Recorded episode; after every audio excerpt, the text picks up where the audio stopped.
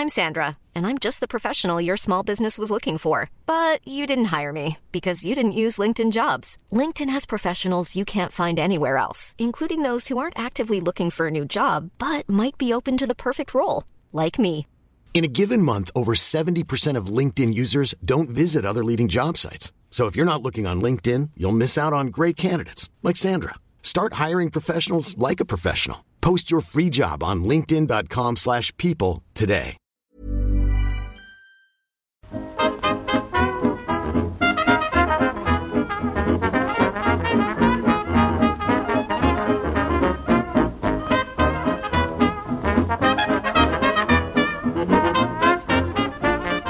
Muy buenas, amigas y amigos. Bienvenidas y bienvenidos una semana más al podcast Reload, programa sobre videojuegos que hacemos desde anightgames.com. Se va terminando la décima temporada. Ahora os contamos un poquito más sobre eso. Pero primero saludamos. Saludamos a Marta y a Víctor, que están en Madrid. ¿Qué tal? Hola Pep, pues bien, a tope. Estaba jugando al mejor juego del año, entonces estoy a topísimo. Víctor también está jugando, así que también sé que está a tope. Doctor Mario, dices. Exactamente, es, es Doctor Mario, Víctor. No, es, es el Apex, es el Apex. Bueno, eso, eso sin duda. A ver, no, no abramos muchos frentes todavía porque tenemos que comentar varias cosas. Lo primero es que la semana que viene, esto es el jueves, oh, no tengo el calendario, ¿qué día es? ¿Lo sabéis? El jueves de la semana que viene. 18 de julio 18. a las 10 de la noche, hora española, hacemos en directo en Twitch, twitch.tv barra A Night Games, el season finale del podcast Reload. ¿Esto es correcto? Es Correcto. Con las webcams y toda la pesca, como un poco el, el montaje que preparamos para las conferencias de L3, pero sin conferencias de fondo, solo nuestras, nuestras jetas. Así que, que con eso acabaremos la temporada. Haremos, lo pedimos en Twitter y, y podéis seguir enviando sugerencias. Haremos un poco, bueno, dejaremos espacio para la actualidad si es que pasan cosas, pero intentaremos hacer eh, aquello de transicionar hacia el verano con recomendaciones de juegos para jugar durante las vacaciones. Así que se aceptan sugerencias y, de eso hablaremos la semana que viene. Antes, todavía no estamos de vacaciones. ¿A qué habéis estado jugando, gente? Porque llevamos dos semanas, han pasado dos semanas desde el último programa y no sé si habéis aprovechado para, para empezar a, a tachar juegos de la lista. Yo, la verdad es que no. Yo he jugado solo a Nuclear Throne y a Dead Cells, que son los dos únicos juegos buenos que, que existen ahora mismo. No Y, idea, y estoy, estoy a tope con ellos. Sobre todo con Dead Cells. Es que lo, lo, lo redescubrí jugando para los directos de Eurogamer, que me gustó mucho en su momento, pero no lo había terminado. Y el otro día mm, lo, lo terminé por primera vez, ¿no? Tiene una, una suerte de loops, vas recogiendo células cada vez que matas al jefe final y se incrementa la dificultad a partir de ahí. Y, y es increíble, o sea, ha crecido ahora el juego muchísimo y estoy a topísimo con él. Me parece imprescindible. Es que es buenísimo, es buenísimo. Yo no he jugado tanto como me habría gustado, lo reconozco, pero he estado jugando como Marta a Dragon Quest Builders 2, que es increíble. He estado jugando a Doctor Mario en el iPhone Y, y es increíble, ¿no? Te ha faltado decir. y, y es creíble. te lo puedes si, si piensas un poco te lo puedes creer fácilmente. Pero tan malo es. O sea, estáis muy enfadados, en general, el mundo, por, por la monetización, ¿no? Que es, es algo que se veía venir. Es, esto es tal cual un choque entre Doctor Mario y Candy Crush, ¿no? Entiendo. Pero a mí me... Lo he jugado muy poquito. Estoy en el tutorial, todavía tengo corazones infinitos. No... Ni se me ha planteado la opción de pagar. Pero a mí no, me- no me gusta jugar. Es que me parece súper incómodo lo de colocar la- las capsulitas o las pildoritas con el dedo, porque las, las tapo, ¿no? no sé qué está pasando ahí. sea, es... eh, A mí, de hecho, a mí lo que me, me ha echado para atrás no es la monetización. O sea, yo me lo bajé, lo probé nada. O sea, mm, no, puede, no, no he llegado a las dos horas, seguro. Y me lo bajé porque es un juego ultra incómodo. Está muy mal pensado. De, base, más allá de la monetización. Está, mal. Es lento, ¿no? O sea, a, mí no... A ver, quiero decir, eh, no, estoy, no estoy de culo por defecto con él, pero no es... eh, la, la cosa es que el Doctor Mario normal es un, es un juego de rollo Tetris de puzzles de acción, que se llama, ¿no? O sea, que tienes que ir reaccionando a, a cómo el tablero se, se dispone en tiempo real, ¿no? Y este, es más eh, como muchos juegos de móviles de este estilo es más de saber en cada nivel individual colocar las piezas en el orden concre- en el orden correcto para para eh, digamos eh, limpiar el tablero y hacer las tres estrellas.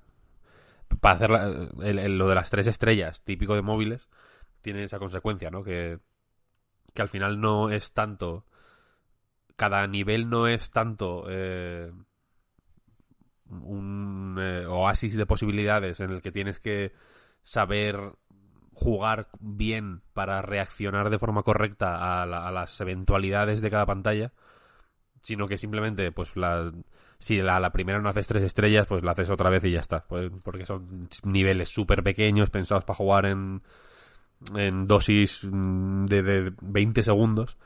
Entonces es, es fácil, quiero decir, es un juego que no tiene, no tiene mayor interés. No estoy en contra de él ni, ni- y, y que cada uno pase el tiempo como... Pase el tiempo en, el, en un sentido de, de mm, pantalla de carga, quiero decir, de estar de estos tiempos muertos en el metro y tal, que no puedes hacer literalmente nada, que tienes que estar sentado, pues ahí entiendo que puedes... Habrá quien se distraiga leyendo las paradas de metro de arriba abajo y de abajo arriba y otro pues que quiera jugar al Doctor Mario y, es en mi opinión igual de válido e igual de insustancial. Ese es mi problema que es un juego insustancial completamente. Algo que no le pasa al Doctor Mario de la NES por ejemplo quiero decir que es un juego de hace 30 años y que ya tiene un poco más de chicha. Entonces aunque entiendo que para llevar la fórmula a móviles eh, pues hay que hacer o, o- se puede hacer alguna concesión para pues para que el público de móviles reconozca de forma más fácil eh, a lo que está jugando y no y no haya ninguna fricción no entre o ningún o que no haga falta un tiempo de de, de de habituarse a una nueva mecánica o a un nuevo ritmo, a unas nuevas dinámicas de juego, lo que sea. Que a mí es lo que, lo que más me corta el rollo siempre de los juegos para móviles, que me parecen todos la misma mierda, con distinto lacito, vaya, pero son muy parecidos en realidad, porque evidentemente si, si, si tú trabajas un juego y tu tiempo, digamos, de descubrirlo y de acostumbrarte a él y de, y de aprender a conocerlo, etcétera, etcétera, es desde desde Alonso Martínez hasta tres paradas más allá, pues no tienes mucho tiempo, claro. Entonces, eh, y entre que miras la estación que en la que estás y tal y cual, pues menos, ¿sabes? Entonces, el, el tiempo de atención que saben que tienen del jugador es mínimo. Entonces, no, no hay tiempo de... O sea, veo muy difícil, por ejemplo, pues yo qué sé, eh, aunque existan, pues evidentemente un Baldur's Gate no es un juego de móviles, ¿no? En realidad, porque porque hace falta un, gran un largo tiempo de, de aprender mecánicas, de conocer personajes, de, de hacer, en fin, una serie de, de trámites que Doctor Mario World no World Tour cómo se llama, no Doctor Mario World, son- World Tour, ¿no? Eh, La secuela, ¿eh? World Tour es eh, como ¿Cómo se llamaba el de la 1? Ya no me acuerdo, tío. Pero World Tour no es el- gilipollas. No es, Es el Mario Kart. Mario Kart. Es el Mario Kart. sí. Sí. Todo mundo, mundo, mundo. Pues eso, que es una, que es una mierdecilla, quiero decir, no es un. Y, y- y ta- y es un juego, y es un juego con, quiero decir, con unos valores de producción pues relativamente dignos. eh, que creo que es. que modifica la fórmula Doctor Mario de una forma bastante inteligente, ¿no? Porque las piezas van en vez de de abajo a arriba, de arriba a abajo. O sea, en vez de de arriba a abajo, van de abajo a arriba. Porque como que flotan en un líquido para, para que sea más, más apropiado para jugar, ¿no? Con el móvil, de- con, el, con solo el pulgar. El líquido de, de la lentitud se llama, creo. líquido que, que, que- de- que hace que las piezas vayan hiper lentas, es una cosa eh, abrumadora. Quiere decir que no está, que no es un juego que se haya hecho de manera descuidada. Me da la sensación. No, no, no. que tiene pues su, su producción buena. en fin, Está como- guay el como mapa. tan- como tantos de móviles, vaya. Pero. Pero me parece insustancial y. Y. y, tiene un toque de, de- de trámite sucio que los juegos de Nintendo, incluso los más formulaicos, que los hay, muchos de ellos, yo que sé, New Super Mario Bros. U, y, y ya no digamos en la versión de Switch, es el juego más formulaico de la historia de la humanidad. No hay, no hay literalmente, porque es un, un clon del, del puto Mario primero. Y, pero tienen un toque de, de, pues, de cariño y de mimo que aquí no se lo veo, vaya. Aquí veo valores de producción, Ya.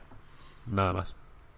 Joder, vaya análisis te has sacado aquí de la manga, no, no esperábamos Venga, hablar siguiente. tan en serio. era- era un comentario para pasar por Sí, sí, encima. sí, sí, Venga, no, no, sí, está bien.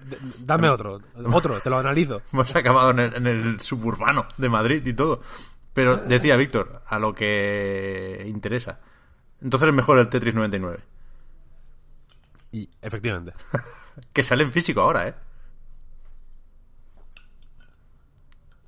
Perdón que estoy bebiendo agua porque si no bebo agua cada 10 segundos me, me moriré en esta habitación donde estoy ahora mismo.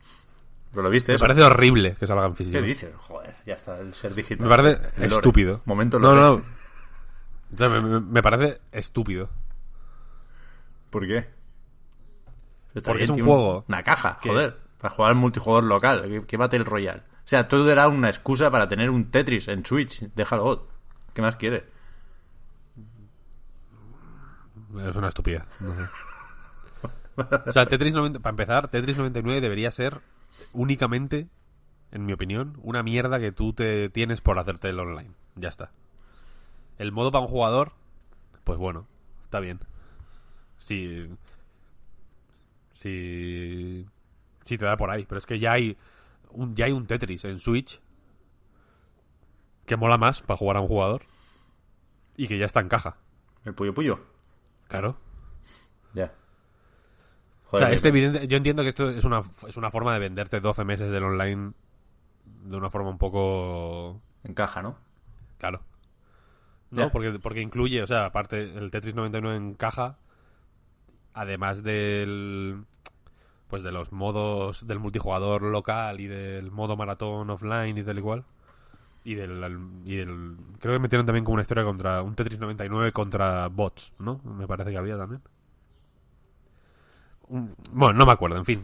Aparte de, de todo lo que hay en el Tetris 99, aparte del Battle Royale, trae 12 meses del online y ya está. Yo Sí. creo que es, es eso un poco. Por eso que tampoco me... O sea, cuando lo vi me, me puse nerviosito y luego fui eh, mirando más en detalle y fue como, nah. Next. Joder, yo pensé que estarías a tope, tío. Ya, ya no te conozco. No, pero porque me encontré, haciendo la mudanza, una de las cosas buenas que hubo, es que verdad.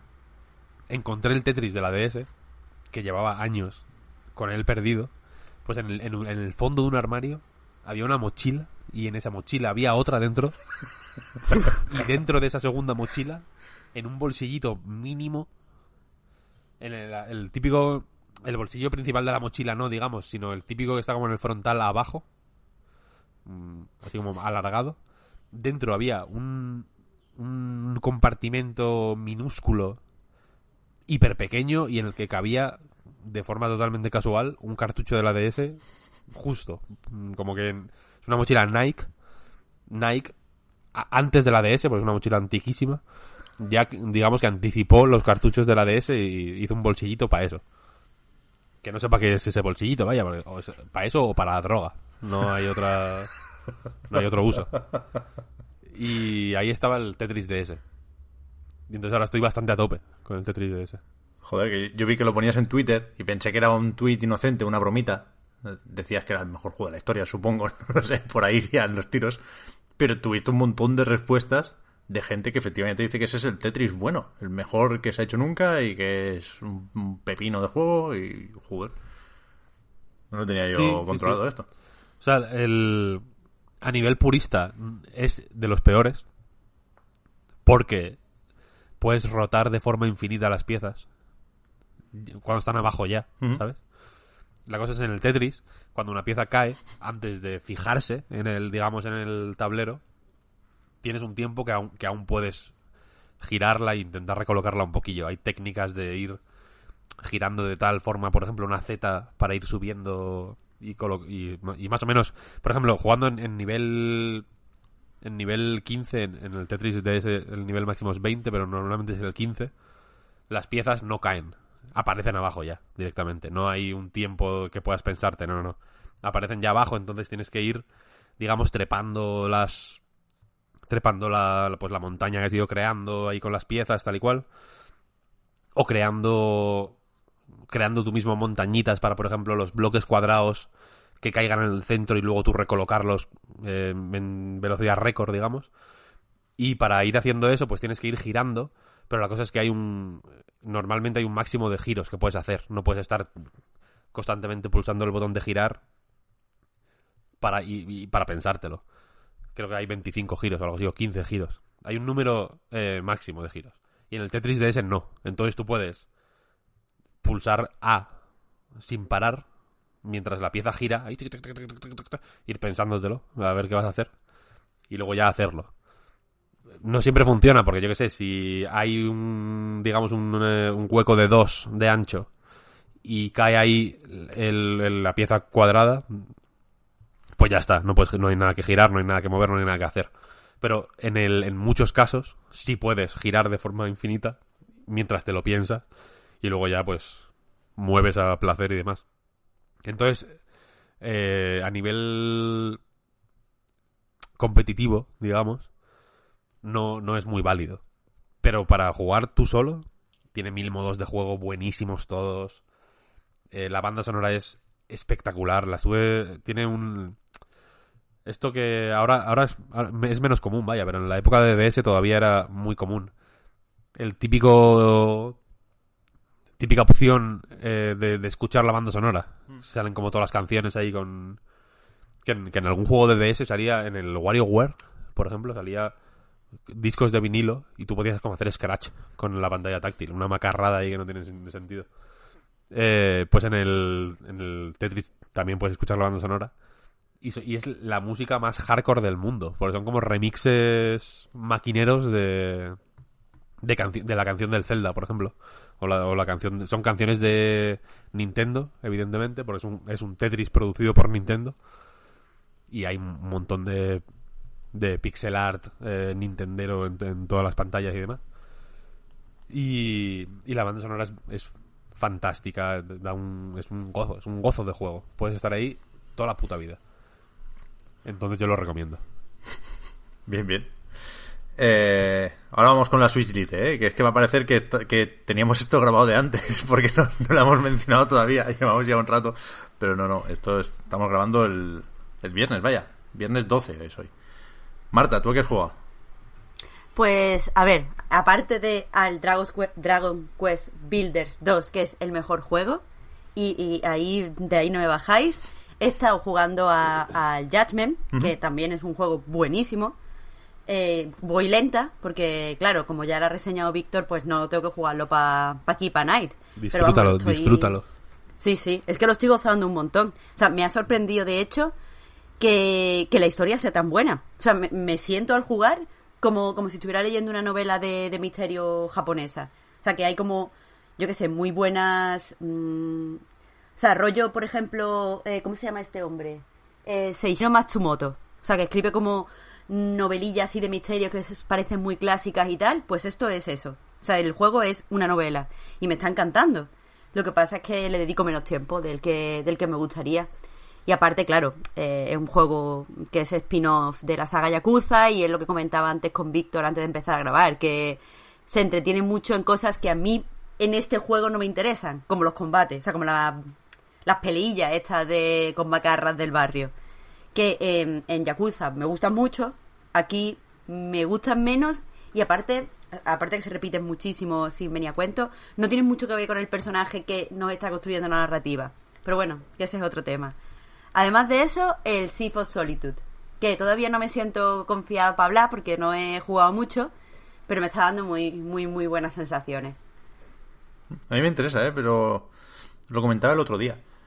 Hay disparidad de opiniones en los análisis, cosa que es perfectamente normal, ¿eh? no, no me sorprende eso, pero sí me sorprende no haber leído ningún análisis que me haya gustado mucho.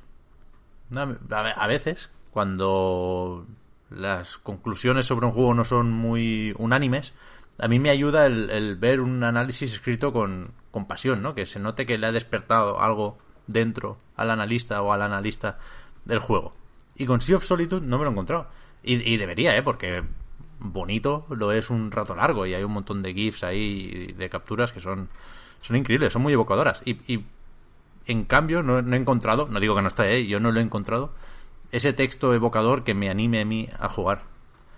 Pues me extraña mucho, Pep. O sea, muchísimo. Yo lo que pasa es que si tengo que hacer la reseña de un juego, no leo reseña hasta que yo no termino el juego y tengo como mis ideas ya centradas. Entonces, no he buscado ningún análisis.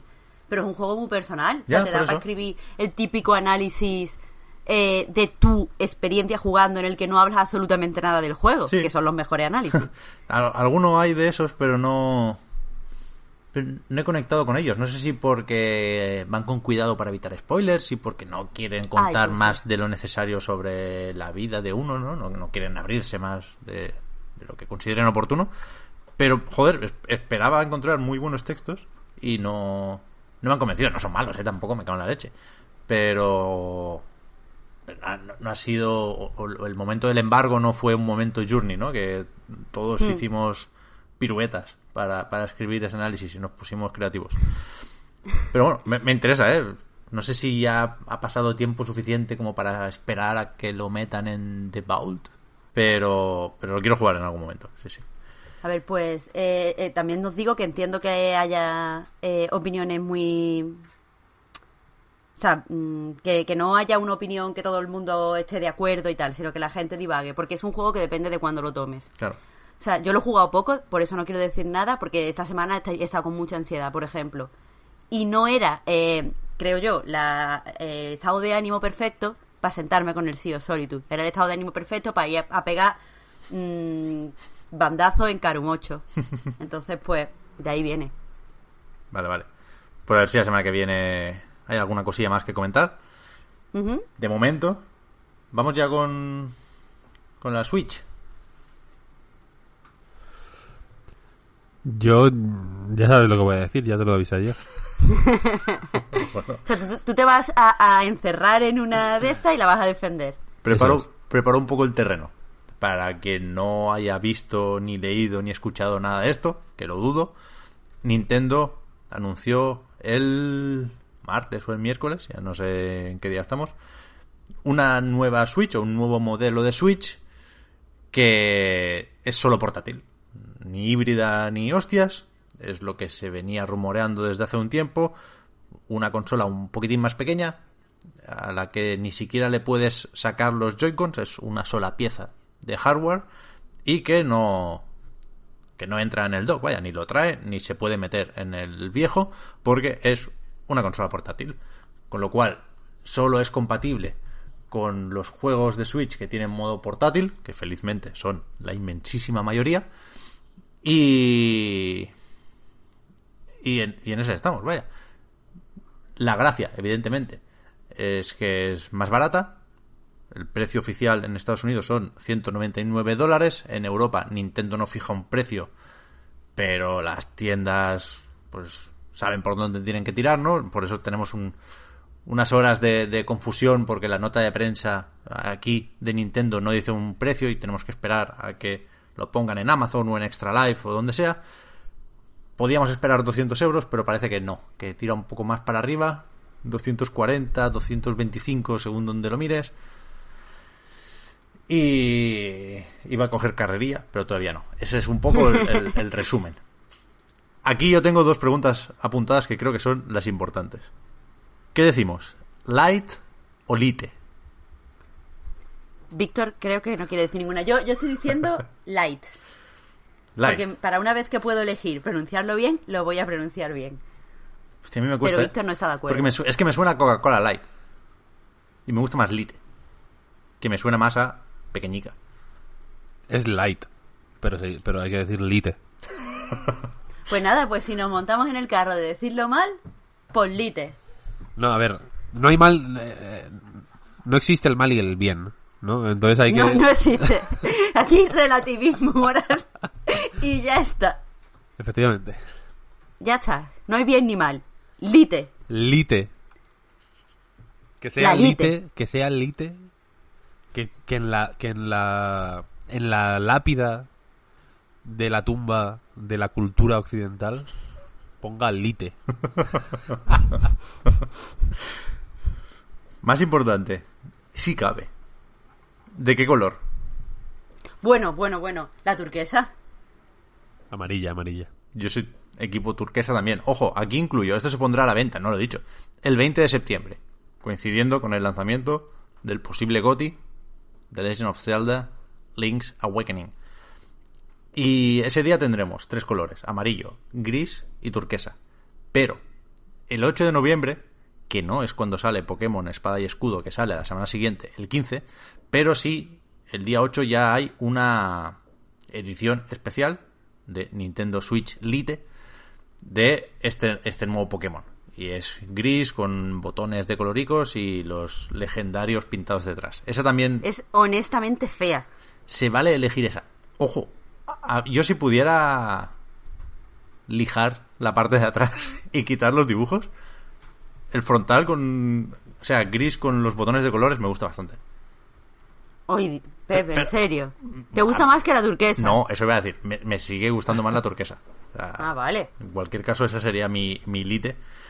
Pero, pero no está mal la de Pokémon, ¿eh? No me parece, no me parece fea. A mí me parece fea, pero más, más feo me parece, porque he visto a todo el mundo eh, como muy a tope con lo de, bueno, esto se va a vender como churros por Pokémon, porque los jóvenes y los niños con los Pokémon, no sé qué. Mm, Lo que me parece aquí mal es que no hay una versión especial Animal Crossing, porque esto es para vender Animal Crossing. Bueno, o sea, pero ya esto es... saldrá. O sea, Ya, pero en- la podían haber enseñado hoy y darnos un, un soplo de aire a las personas que estamos aquí sufriendo, porque hay que esperar un montón, que, que me parece bien, o sea, a tope, que se haga el juego bien y con tranquilidad. Pero, ya que estamos sufriendo ese, ese retraso, que nos enseñen una lite del Animal Crossing, que yo ya me la apunte en la, en la lista de la compra y empiece a ahorrar, porque si es de Animal Crossing me la compro. Nah, y además le compramos una a la amiga de Víctor, la señora mayor que Es tiene verdad. varias, varias DS. Es verdad. Sí, sí. Con lo de los colores ha triunfado, vaya. Porque si la- las Sí. distingue a simple vista. Eh, es- eso Sí, saldrá verdad. sin duda en marzo. que era, ¿Era marzo 2020 el Animal Crossing? Sí. De hecho, como tienen más tiempo y ha pasado menos tiempo desde el anuncio del juego, yo creo que aquí meterán packs a saco y todo. Bueno, no sufras por esto, Marta, porque habrá. Pero que no la enseñen, que no la enseñen. Un poquito, para darnos una esperanza no, porque de que así- van a venir tiempos mejores. Así te compras dos. ¡Maldita Nintendo! Claro. ¡No puedo! El, a mí me jode que no. Que no. Que el tema de carcasa no, no coajara Ya. con la 3DS. Porque yo tengo un par de carcasas. Es la cosa más inútil del mundo. Pero me parece más. eh, Bueno, también luego hay gente que se compra todas las 3DS y cosas así. O sea, que, Sí. que entiendo que a ellos les va. Aunque sea aunque pueda ser marginal de alguna manera. Pero sí que, sí que hay cierto ruido siempre que sale una, una edición especial de, de tal de ese, porque hay peña que las, que las colecciona, por ejemplo. Igual con Switch Hmm.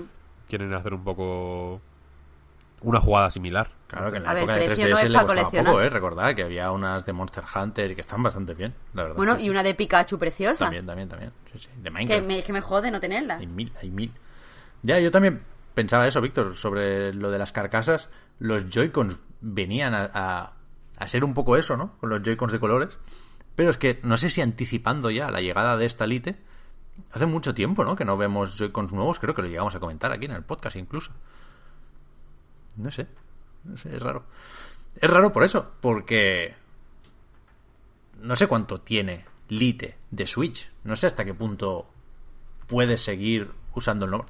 Coño, claro que puede, ¿eh? No, no, no nos pongamos radicales. Pero que, que no hay no hay cambios, no hay no pasas. O sea, lo de Switch viene evidentemente del interruptor mágico e invisible que te permite pasar de, la, de portátil a sobremesa, ¿no? Eso no está. No está el clic del logo. Es que no... Claro, de hecho, lo comentaba Pep, tú que estabas eh, Blog de Bori en el directo que hice de The Missing.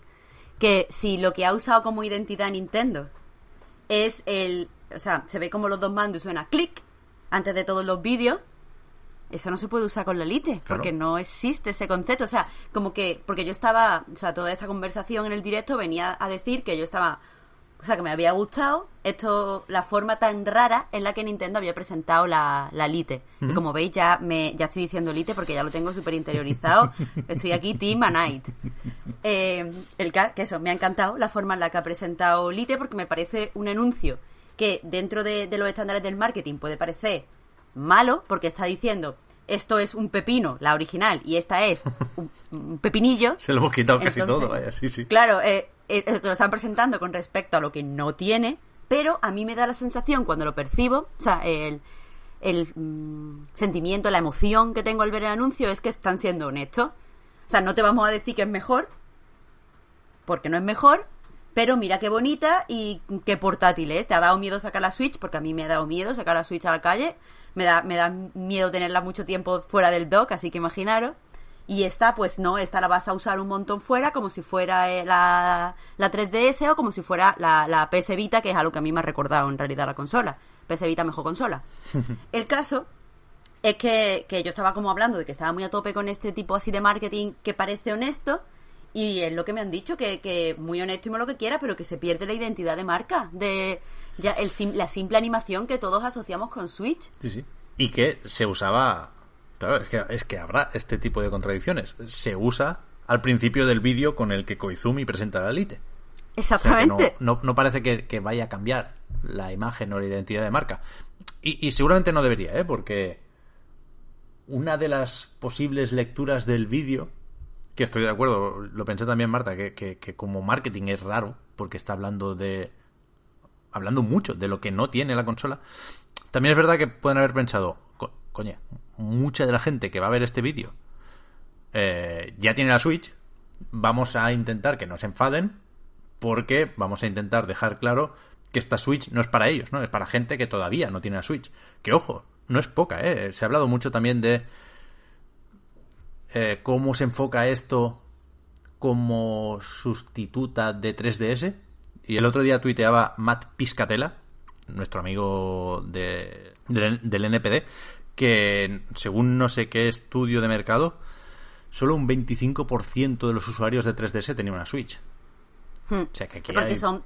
muchos millones de clientes potenciales, ¿eh? Y, y, a nadie se le escapa eso. Antes de ponernos a divagar sobre la pérdida de la identidad, me gustaría dejar claras dos cosas que creo que son evidentes, son, son tan de perogrullo que a lo mejor se nos olvida comentarlas. Primero, que es, está más o menos claro que esto está pensado para un público joven, ¿no? Para la chavalada que no tiene la Switch porque era cara y ahora se viene Pokémon y va a ser más fácil convencer a sus padres si solo, entre comillas, les tienen que pedir 200 y poco euros. Y segundo, que, que para las arcas de Nintendo seguramente va a ser una muy buena noticia, porque todo el mundo da por hecho que, van a vender un montón, porque sigue con mucha carrería la Switch, ¿no? Es la consola más vendida de los últimos meses con, diferencia. Así que, que guay, que, que no sé si es una buena noticia, seguramente sí, porque también tiene aquello que tanto gusta ahora del Player Choice, son más opciones para el que las quiera, pero, pero desde luego para Nintendo es algo que tiene muchísimo sentido. A ver, es que se nos olvida muchas veces que la forma en la que nosotros vemos la industria del videojuego es como una forma mm, eh, es desde, la, desde las profundidades, ¿sabes? Hmm. Nos interesa mucho que todo sea, que todo tenga el máximo rendimiento, que todo se vea lo mejor, que todo sea lo más nuevo, lo más innovador. Pero de verdad que hay una gran masa de gente a la que se la sopla. Sí, sí, está claro. Hay una gran masa de gente que se la sopla. Entonces, yo tengo la Switch y me encanta la Switch normal. Me, me flipa, me, me encanta Pero es que eh, mm, la Switch Lite, como tú has dicho, va a ser la heredera espiritual de la 3DS y es que la 3DS te permite jugar de otra forma. O sea, yo, yo no juego igual en la Play o en la Switch que juego en la 3DS. Eh, es como un sentimiento diferente que, que si queréis me parece bien, porque no creo que sea un insulto, lo podemos llamar más casual. Pero es que hay un montón de gente que juega de manera casual. Yo tengo, y lo he dicho varias veces, un montón de amigas que no se consideran jugadoras, que no, entre comillas no le interesan los videojuegos, pero estoy segura de que la Switch Lite le interesa porque tienen Animal Crossing, porque van a jugar Pokémon, porque se van a poder poner unos jueguecillos de puzzle como el Pick Cross que les va a gustar, porque cualquier cosilla chica que yo les diga se la va a bajar. Y, y esa gente compra consola, pero no se va a comprar una mm, PS4 Pro ni una Xbox. No. Y está bien que, que Nintendo vaya a ese público porque creo que los juegos ese público se interesa especialmente por los juegos de Nintendo. Está claro, está claro, ¿eh? que, que insisto en que es que es una consola que puede a- bueno, para eso está, ¿no? Para atraer a gente que todavía no tenía la Switch. Repito. Antes de, de liarme con el precio y con los Joy-Cons, es que ahí nos vamos a perder. Y quiero Sí. comentar algunas cosillas que si no se pueden echar de menos. Como por ejemplo que tiene una cruceta. Claro, como aquí no necesita convertir cada extremo de la consola en un mando, pues eh, el botón direccional de- del, del Joy-Con izquierdo aquí es una cruceta de toda la vida. Que puede venir bien, ¿eh? eso es un, un punto a favor. Uno de los que tiene esta Switch Lite y que yo sí que le, le pido a Nintendo, ahora no tiene excusa ya, que saque el, el Joy-Con oficial con The Pad. Que hay algunos, de Hori creo, similares. Pero es que tiene que sacar un Joy-Con con The Pad Nintendo ahora. Quiero decir, Precisamente te lo iba a preguntar. ¿Tú qué tienes esa visión de negocios de cómo van a ir? Si van a sacar Joy-Con especiales que acompañen a Switch Lite. Para Lite no, o sea, yo hablo para. O sea, no, para- para Switch. el- el- la original, ¿eh? Claro, claro, me refiero, los de la Lite no se mueven. Por eso Lo sí. que quería decir es con la salida de la Lite que para la Switch normal pues saquen Joy-Con especial a lo mejor con los colores de los de la Lite, que sean iguales que los de Lite. Claro, es que ahora se ha, se ha reventado el, el concepto Switch. Ahora ya. Sí. Es que no. Los Joy-Cons importan menos. La realidad es esa. Por mucho que sigan existiendo y que no nos quitan nada a los que ya tenemos la Switch desde 2017, ahora todo eso es menos importante. O sea, One to Switch, que es un juego que se puede jugar en Lite, pero que es especialmente incómodo, porque Lite tampoco tiene esa patita que te permite aguantarla encima de la mesa. Eh, es un juego que se puede hacer, capeando más o menos las incompatibilidades, pero que nadie va a hacer, porque no tiene sentido, porque renuncias a lo que pronto será una gran parte de, del público de Switch. Entonces, puestos a renunciar a esas normas que se habían establecido y que a todos, o a casi todos, nos parecían fabulosas, de lo híbrido, los Joy-Cons, de la vibración HD al juego con la cámara infrarroja. Ninguna de estas dos características está en Switch Lite. Claro, ahora, ahora vale todo. O sea, Es, es cierto, de hecho, mientras estaba escuchando, por primera vez he pensado que, que no deberían haberla llamado Switch. no. no deberían sí. haberla. No, es que es que es verdad que, que tiene más concepto eh, 3DS que concepto Switch. Es una consola personal, porque la Switch siempre. eh, otra cosa que la han anunciado, ahora que estoy recordando todos los los anuncios, de hecho ahora hay uno nuevo en la tele con el Mario Kart, que me fascina que sigan anunciando el Mario Kart. es que me encanta, Bueno, me y no van a dejar de anunciarlo hasta, hasta dentro de cinco años, ya te lo digo yo. Pero es que me gusta. O sea, si es que no lo estoy diciendo como coñazo. Es que, joder, ojalá eh, se, se hicieran juegos. O sea, tuvieran tanta confianza en su juego otras compañías. No estoy diciendo que lo que hagan sea malo, pero que me gusta que esa confianza de decir, sí, es antiguo, pero ¿qué más da? Es un juegazo. Sí, sí. Entonces, pues a tope. El caso. eh, todos los anuncios, absolutamente todos los anuncios, no se me ocurre ningún anuncio de Switch que no recalque esto es para estar todos juntos, esto es para jugar en familia, esto es para jugar con amigos, esto es para que todos compartamos. Todos. Pero sin embargo, esta, esta Switch Lite no parte de ahí, claro, porque no se puede compartir, es una consola personal, antes que portátil incluso. Entonces es, es más, eso, es más 3DS. una es escena una consola el- que tienen que anunciar. ¿Cómo? Hay una escena en el, en el anuncio. Sí. Sale como una tía jugando ahí en una en un sitio remoto, como que está de vacaciones. hay como una caravana o algo así, ¿no? Y, y está como en medio del desierto en una silla jugando. En plan, si tu novio te aburre, y, y- pero aún así os quedan 15 días de vacaciones juntos en la caravana, bendita idea. Mm. Juega al Mario Kart. Pero sí que por encima de todo está el tema de la compatibilidad, ¿no? Y que al final son los mismos juegos y... Yo creo que claramente sí es una Switch, ¿eh? Aunque nos podemos poner filosóficos y buscarle pegas, no...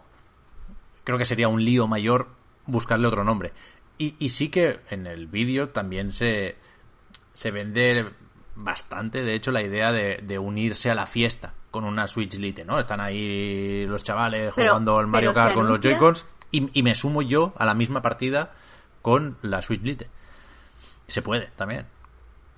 Claro, pero eso se anuncia dependiendo de la suite normal. Ah, sí, la sí, suite claro. Lite en realidad, si quisieran poner esto familiar y tal, tendrían que hacer como los antiguos anuncios de 3DS, que salía una persona jugando, normalmente un niño y alrededor otros niños como, wow, qué chulo, no sé qué. Que no están jugando, que están animando. Ya, bueno, pues que aquí vamos a ver ejercicios retóricos interesantes, como que la Switch original sigue siendo el centro de la familia Switch y cosas así. Por- porque tienen que hacerlo, insisto, porque todos los vídeos, literalmente el 100% de los vídeos sobre estas consolas y estos juegos empiezan con un Joy-Con montándose, que es algo que no se puede hacer en la Lite. Así que, que, que tienen un, un jaleíto. Y, y es un poco aquello del sí pero, porque es verdad que, que no deberíamos tener por, por qué enfadarnos los usuarios de la Switch normal, porque sigue existiendo y se seguirá vendiendo, y, y puede que sea efectivamente el centro de la familia Switch, pero sí que nos afecta esta Lite. Quiero decir, Mario Party decía antes el One to Switch, que no le importa a nadie porque es una demo técnica que tendrían que haber regalado. Vale, pero el Mario Party no se puede hacer con la Lite. Juega todo el rato con los. Joy-Cons, usa lo de unir las pantallas y encajarlas para dar Pero es que eso, continuidad a la nadie escena. quiere jugar. O sea, Nadie quiere jugar en- eh, con gente con la Lite. Es que la Lite es una consola personal. Pero es es que- una consola que tú te la llevas a todo sitio y es tuya y ni siquiera tiene las cuentas de tu familia. es que no se, ¿A ti? se pueden hacer menos cosas. Es que esto es así. Es, es, es un dispositivo mucho más limitado y que, que limita no solo el propio dispositivo, sino eh, de rebote, insisto, porque si el parque de consolas es de 50 millones, no vas a renunciar a 15, eh, pues, pues no te vas a liar a hacer juegos de Nintendo que no sean compatibles para Switch Lite, es evidente, es evidente. Con lo cual vamos a perder cosas, sin duda. El, el Labo no se puede usar en la- con la Lite, que es un producto también para niños, como la Lite, con lo cual chocan. Y aquí hay un, un- un- una cuestión mayor que es lo del compromiso con las ideas de, de, de la consola, ¿no? O sea, se puede acusar a Nintendo de falta de compromiso con sus ideas. Pasamos de 3DS a 2DS, Hmm. eliminando el 3D, que era la, la gracia hasta cierto punto de 3DS, ¿no? Cuando, cuando empezamos, con Switch, lo mismo. Es complicado, por- porque lo es, pero a veces dar más opciones a los jugadores significa también quitarle opciones a los jugadores o limitar las opciones que ya tenían. Pero tú prefieres Pep. Eh, eh, Es una pregunta personal porque es que es lo que yo creo que, que hace Nintendo.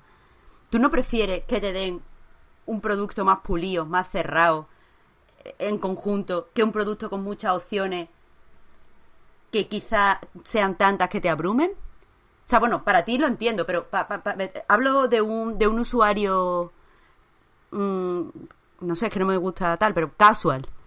Una persona casual creo que prefiere que le den todo cerrado, que todo funcione, que todo fluya, que no dé quebraderos de cabeza, que no se encuentre con cosas raras, que todo esté pulido y tal, que es lo que me parece que ofrece, por ejemplo, Apple.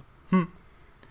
Porque todo lo demás no saben cómo usarlo, o les abruma, o les raya, o tal. Y yo creo que es que a eso es lo que va Nintendo. Sí, por eso digo que es complicado y que hay que hacer equilibrios y, y que yo seguro voy a caer en contradicciones, ¿no? Pero mínimo, mínimo, mínimo, creo que la Lite debería poder conectarse a la tele. Si quieres, no vendas el dock en el pack, por, porque no vendes eso como una parte imprescindible, pero sí haz que si en, en casa ya había un dock, ¿no? Pongamos el ejemplo de un padre que tiene la Switch original y le va a comprar la Lite a su hijo, pues que la pueda enchufar en el dock. O sea, solo eso te permite eh, que insisto, esto es filosofía y esto no es práctico, ¿eh? pero, pero creo que es importante también. Te permite seguir usando la idea de Switch, de, de consola híbrida, de cambiar, de, no sé, de mantener el discurso. Con los Joy-Cons, bueno, pues ya veremos qué hacemos. Es verdad que es, que es un, un producto distinto y que, que, que eso de que sea más robusto puede ser una ventaja para mucha gente, sin duda.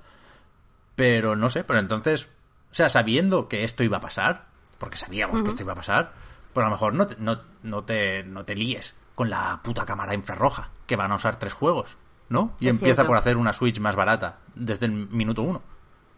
Sí, totalmente, totalmente de acuerdo. Porque es que esto se va- es que se va a perder, es que no hay otra opción, de verdad. ¿Qué futuro le veis al Labo? Cuando el mensaje principal para los niños de Nintendo con Switch es compraos la Elite. Hmm. Un, un toy con más y se, se acabó. Bueno, tampoco estaba vendiendo muy bien, ¿no? Ya, ya, ya. Pero es la hostia. O sea, o sea, si el dinero no es un problema, yo recomiendo la Switch original a todo el mundo. O sea, también a los niños. Para que jueguen con el Labo y para que jueguen en la tele. Que a, a los niños no les gustan las pantallas grandes o qué. Ahora todos los niños tienen en su habitación teles más grandes que la mía, me cago en la leche. Sí, pero ¿y si, y si pasamos de niño a adolescente? Porque los niños, es cierto, puede, tienen su, mm, pueden usar a lo mejor la tele de, de, pues, de la familia o tal o cual.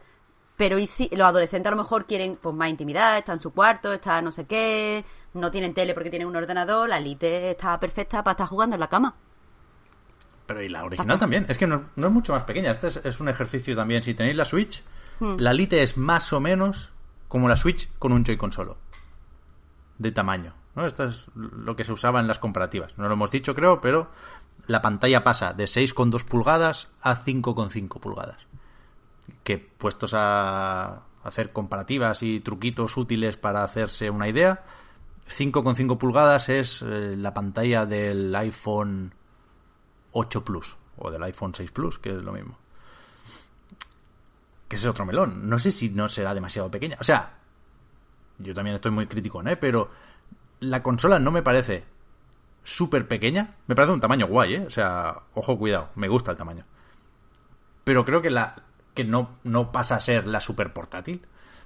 Y creo que la pantalla sí se puede quedar un pelín justa. Es cierto, depende para qué juego. Es verdad que, que no sé qué pasa con muchos juegos que están saliendo últimamente, que lo- las letras son chiquitísimas. Ya. O sea, que, que son incomodísimos El de Dragon jugar. Quest es muy pequeño. Es que yo lo he jugado en, en Play, pero me refería, por ejemplo, a What's Remain of Edith Finch. Está, está el- difícil de leer. En el Dragon Quest se nota que está pensado para tele. Y en, en portátil es muy pequeñito. Pero la, o sea, la Switch Lite son 5,5. Sí. O sea, son más pequeños que el, que el iPhone X. Eh, Que correcto, es 5,8. sí. Sí. Amazing. Y sigue siendo 720, no, no, no quiero entrar mucho en temas técnicos porque aquí hay un par de melones importantísimos, ¿eh? Con, con, con el cambio del Tegra en la Switch original, porque esto es el, marico este, no sé si habéis escuchado el nombre por ahí. Entramos ya en terreno Digital Foundry mal, cuestiones de batería y de voltajes y de que... Pues bueno, ya lo digo, ya he empezado a decirlo que esto tiene... eh, la, la Tegra esta, el, el System on Chip, ¿no? Que es el, las tripas o el corazón o todas esas metáforas de la consola, es un, un nuevo modelo de la Tegra que tenía la Switch original, que era el, el código de, de entonces era T210 o algo así, y este es T214. Bueno, cambia un poco lo de dentro y va a cambiar también en la en la Switch original. O sea, las nuevas unidades que se están fabricando tienen esa nueva placa o ese nuevo procesador, esa nueva gráfica, que no debería suponer un gran cambio de rendimiento, porque no es un salto generacional ni es una cosa especialmente nueva, pero sí que funciona con un voltaje menor, si es un poco más está un poco mejor optimizado, si es un poco más rápido, con lo cual puedes ganar algún que otro frame en ciertos juegos y la, la batería puede durar un pelín más. Se dice ahora eso, ¿no? Que la batería de la Lite durará un poquito más siendo una batería de menor capacidad.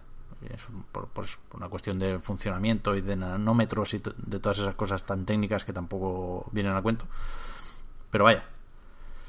A mí me interesa más eso, ¿no? las implicaciones que tiene para el concepto Switch y, y hasta qué punto, por supuestísimo, no lo invalida, tampoco le quita valor, pero sí lo, lo rebaja un poco, creo yo. Mm, lo difumina. Mm. Estoy, estoy de acuerdo. Pero bueno, luego juegas al Link's Awakening y se te olvida, está claro. Yo digo que yo estaré jugando al Link's Awakening la semana que viene. Solo por, dejaros ahí un poquito la envidia. Uh, ¿y eso? Que porque me voy al Gamepolis, Pep, y, y Nintendo va a hacer como una especie de o sea, todos los juegos que tuvo que tuvo en el E3 para que lo pudiera probar la prensa, pues los va a enseñar a puerta cerrada. Sí, verdad. Y ya está ahí probando el Link's Awakening. Lo han promocionado así, como que van a hacer un, un revival del E3, es verdad. Así que eso, envidiadme porque me lo merezco. ¿Estás más a tope con el Zelda que con el Pokémon? Sí, es que conforme más he empezado a ver del Pokémon, más bajo me ha dado. Es que no me reconozco. No sé quién soy, tío. está mal todo. Desde que dices Lite. ahí empezó todo, ahí empezó mi caída. Hace 25 minutos empezó este cambio. Y no sé qué más, yo estoy pensando muchas cosas con la Lite, pero tampoco son comidas de cabeza que no llevan a ningún lado, ¿eh? Creo que lo principal es eso, que hay gente que que no se podía permitir la Switch o que no le parecía una consola que respondiera lo bastante a sus necesidades y que ahora sí, Tema precio, igual podríamos comentarlo un poquito más, lo hemos hablado poco. Sí, de hecho, eh, antes, bueno, estos días con la noticia y tal lo, he estado comentando yo, que es cierto que es cara, pero sobre todo es cara si, si tenemos en cuenta que va para un público que como que quiere jugar mm, de vez en cuando y que eh, en este momento la, la Swiss Lite con quien va a competir son contra las tablets, contra los móviles también. No sé si me entendéis. Hmm. Sea, que, la gente que quiera jugar de vez en cuando, de manera casual, a lo mejor no encuentra motivo para gastarse 200 euros cuando se puede comprar por ciento y poco, 107, 110, 115, una tablet buenecita y también puede jugar. Ya, yo no soy muy fan de comparar consolas, ni siquiera la Switch, con tablets y móviles, porque creo que es lo bastante distinto y que la gente, por muy casual que sea, lo sabe, ¿no? Una, cosa es que estés dispuesto a, a renunciar a ciertas cosas, ¿vale? O sea que te importa lo bastante poco la pureza de la experiencia como para que puedas jugar a Fortnite en móvil, ¿vale? Pero creo que la gente ve la diferencia en cualquier caso y que sí que los percibe como productos distintos. A mí me preocupa más, me preocupa. Hoy no he dormido, pero por el calor, no, no por la lite. Me, me, me parece más reseñable lo de la barrera psicológica famosa de los 200 euros o dólares. Quiero decir, me parece un precio muy atractivo en Estados Unidos y no tanto en Europa. Creo que han patinado ahí. Que ya sé que el cambio dólar-euro no es el que era y que en Estados Unidos hay que sumar los impuestos de cada estado y todo lo que tú quieras. Vale, sí. Pero creo que es una consola que debería costar 200 euros. y que la diferencia. euros, ¿eh? La diferencia de 2 a 2.30 no es mucha, pero sí suena a mucha. Hmm. Yo creo que yo creo que habrá rebaja, típica oferta. ¿Sí, tú crees? Que el establecimiento pierde un poquillo, pero gana gana cantidad de ventas, digamos. O, o, packs o, cosas así. O sea, la diferencia es suficientemente poca, yo creo, como para que se pueda jugar. Sí, pero la Switch no. Que incluyes, que. ¿Sabes? No, he seguido mucho tampoco el precio de la Switch porque la compré el primer día y, desde entonces he dejado de interesarme. ¿eh? Pero el precio, digo, no la, no la consola. pero no hay super ofertones de Switch, ¿no? ¿O qué? ¿O sí? no, pero hay packs de vez en cuando y, y sí que hay de pronto... Mm, igual no baja el precio de la consola a saco, pero igual incluye de pronto tal juego. Y sí que hay bajadas de vez en cuando, ¿eh? No... Pero son, son pub un poco de mierda, quiero decir. Ahora mismo creo que el que está... una mierda, O sea, el que sale, el que está ahora mismo creo, o sea, lo vi ayer o antes de ayer, eh, es como la Switch y 35 euros en juegos de la, de la eShop. Es verdad, es, es, un poco, es un poco caca. Sí, sí. Eso es genial, te compras el Metal Slug.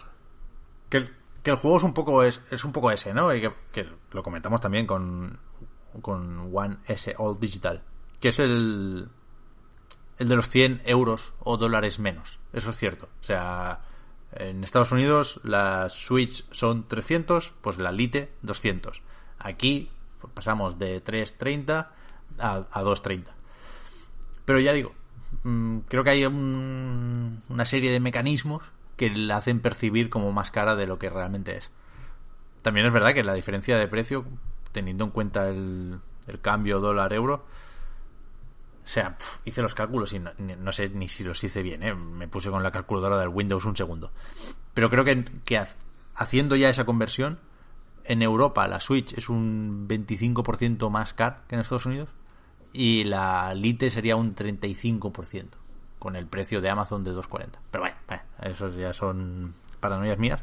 Pero porque creo que, que sí que es verdad que se... que hubo una pequeña decepción, ¿no? Cuando pasamos de creer que costaría 200 a ver que en Amazon pedían 240. Hmm.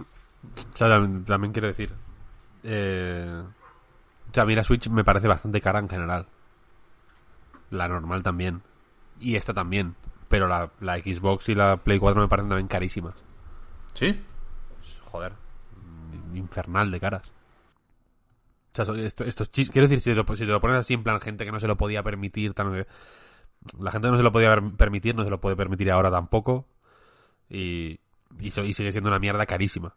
Y cuando haya que regalar la Switch a, para comunión a no sé quién, pues mm, van a seguir haciendo hucha toda, toda la familia para comprarle la Switch al niño y ya está. Quiero decir, no... O sea, sinceramente no, no, lo veo. Sobre todo teniendo en cuenta que es una mierda de última necesidad. Quiero decir, es lo último que tienes que comprar cuando cuando vas apurado de pasta, lo último que tienes que comprar es una Switch. entonces, entonces en, ese contexto, digamos, la diferencia tendría que ser para abrumadora, vaya, que costaba 50 euros o, 20 euros la Switch Lite, ¿sabes lo que quiero decir? Para que saliera eh, rentable, que es un poco lo que intentó hacer Sony con la Play 4 eh, a, 20 euros al mes. Ya. ¿Sabes?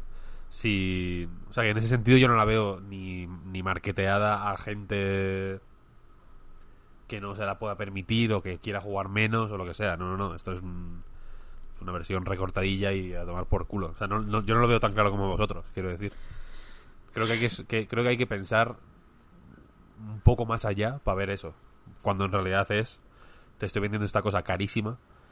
Eh, si alguien se la compra para el hijo yo entiendo que en parte es, o puede ser, por porque el, entretenimiento, digamos, esté centrado en un aparato sin posibilidad de ver más allá del aparato ese. Quiero decir que una tablet, tú le puedes poner a a tu hijo Baby Shark en, la, en el YouTube y que en 15 minutos esté viendo eh, un vídeo contra las feminazis. Quiero decir, no hay, ahí hay una serie de riesgos, ¿no? Y, que, y que últimamente anda que no se habla de esto en la tele y en todos los lados, ¿no? De, de, que mm, tú, tú, le pones Baby Shark y en 20 minutos está en Facebook chateando con un pedófilo. No hay, digamos que ahí no hay barreras ahí. En la Switch no, hay, no puedes hacer nada, literalmente. Puedes jugar al Mario. Si, si lo montas suficientemente bien, no puedes ni entrar en la eShop. Entonces, eh, entiendo que habrá, habrá quien, cuando piensan en el niño o lo que sea, pues habrá quien piensa en, en, en eso también, en cierta paz mental que le pueda dar eso. Y si no, pues evidentemente pues hay tablets de, hay tablets que sí que cuestan 40 euros. Que, que sí lo veo como una cosa muy... de para gente que no pueda permitirse pagar el dineral que es una Play 4 o una Xbox One o una Switch, vaya. Hmm. Aquí no veo tanta diferencia, sinceramente. Más luego los juegos, carísimos, carísimos, extremadamente caros. Eh, hace poco eh, mi familia le regaló a, un primo mío una Switch por la comunión, vaya, por eso me he acordado de, lo de la comunión. Y mi padre estaba flipando. En plan, pero esto, pero los juegos como son tan caros. Y me, decía en plan, ¿y el, ¿y el Mario no lo puedes encontrar más barato en alguna tienda? Y yo, no, no, estos no bajan nunca. Mm, tú puedes esperar 10 años y lo vas a encontrar a 70 euros igual. No, eh, no, se baja. Quiero decir que si quisieran hacer algo entry level para la peña, pues pondrían el puto Mario Bros. Deluxe a 15 euros y no a 70. ¿sabes? O el Mario Kart a 10. En plan, cómprate 70 Mario Karts para toda la clase de tu niño y que jueguen todos en compañía. Pero son cosas caras, quiero decir. Yo todos estos, estos chismes los veo carísimos, pero Sí, está claro caros. No, no quiero decir que, que, que bajar 100, 100 eurillos, pues yo qué sé, tampoco lo veo una cosa de- decisiva. Sobre todo, insisto, teniendo en cuenta que el, que el software que tienes que cargar en la Switch es hiper caro. Pero hiper caro. Y todos los, y los, y, y, lo más curioso es que los juegos más vendidos, hace, salió en banda como los juegos más vendidos de Switch desde que lleva a la venta. En España, precisamente. Y son los más caros. No, son los que no bajan de precio nunca, jamás. No hay en plan, de pronto, hostia, este cómo está aquí. Es que hubo una rebajilla, mm, ahora está a 15 euros en el game. No, no, no, no. Son los que cuestan 70 euros desde el día 1. Es brutal.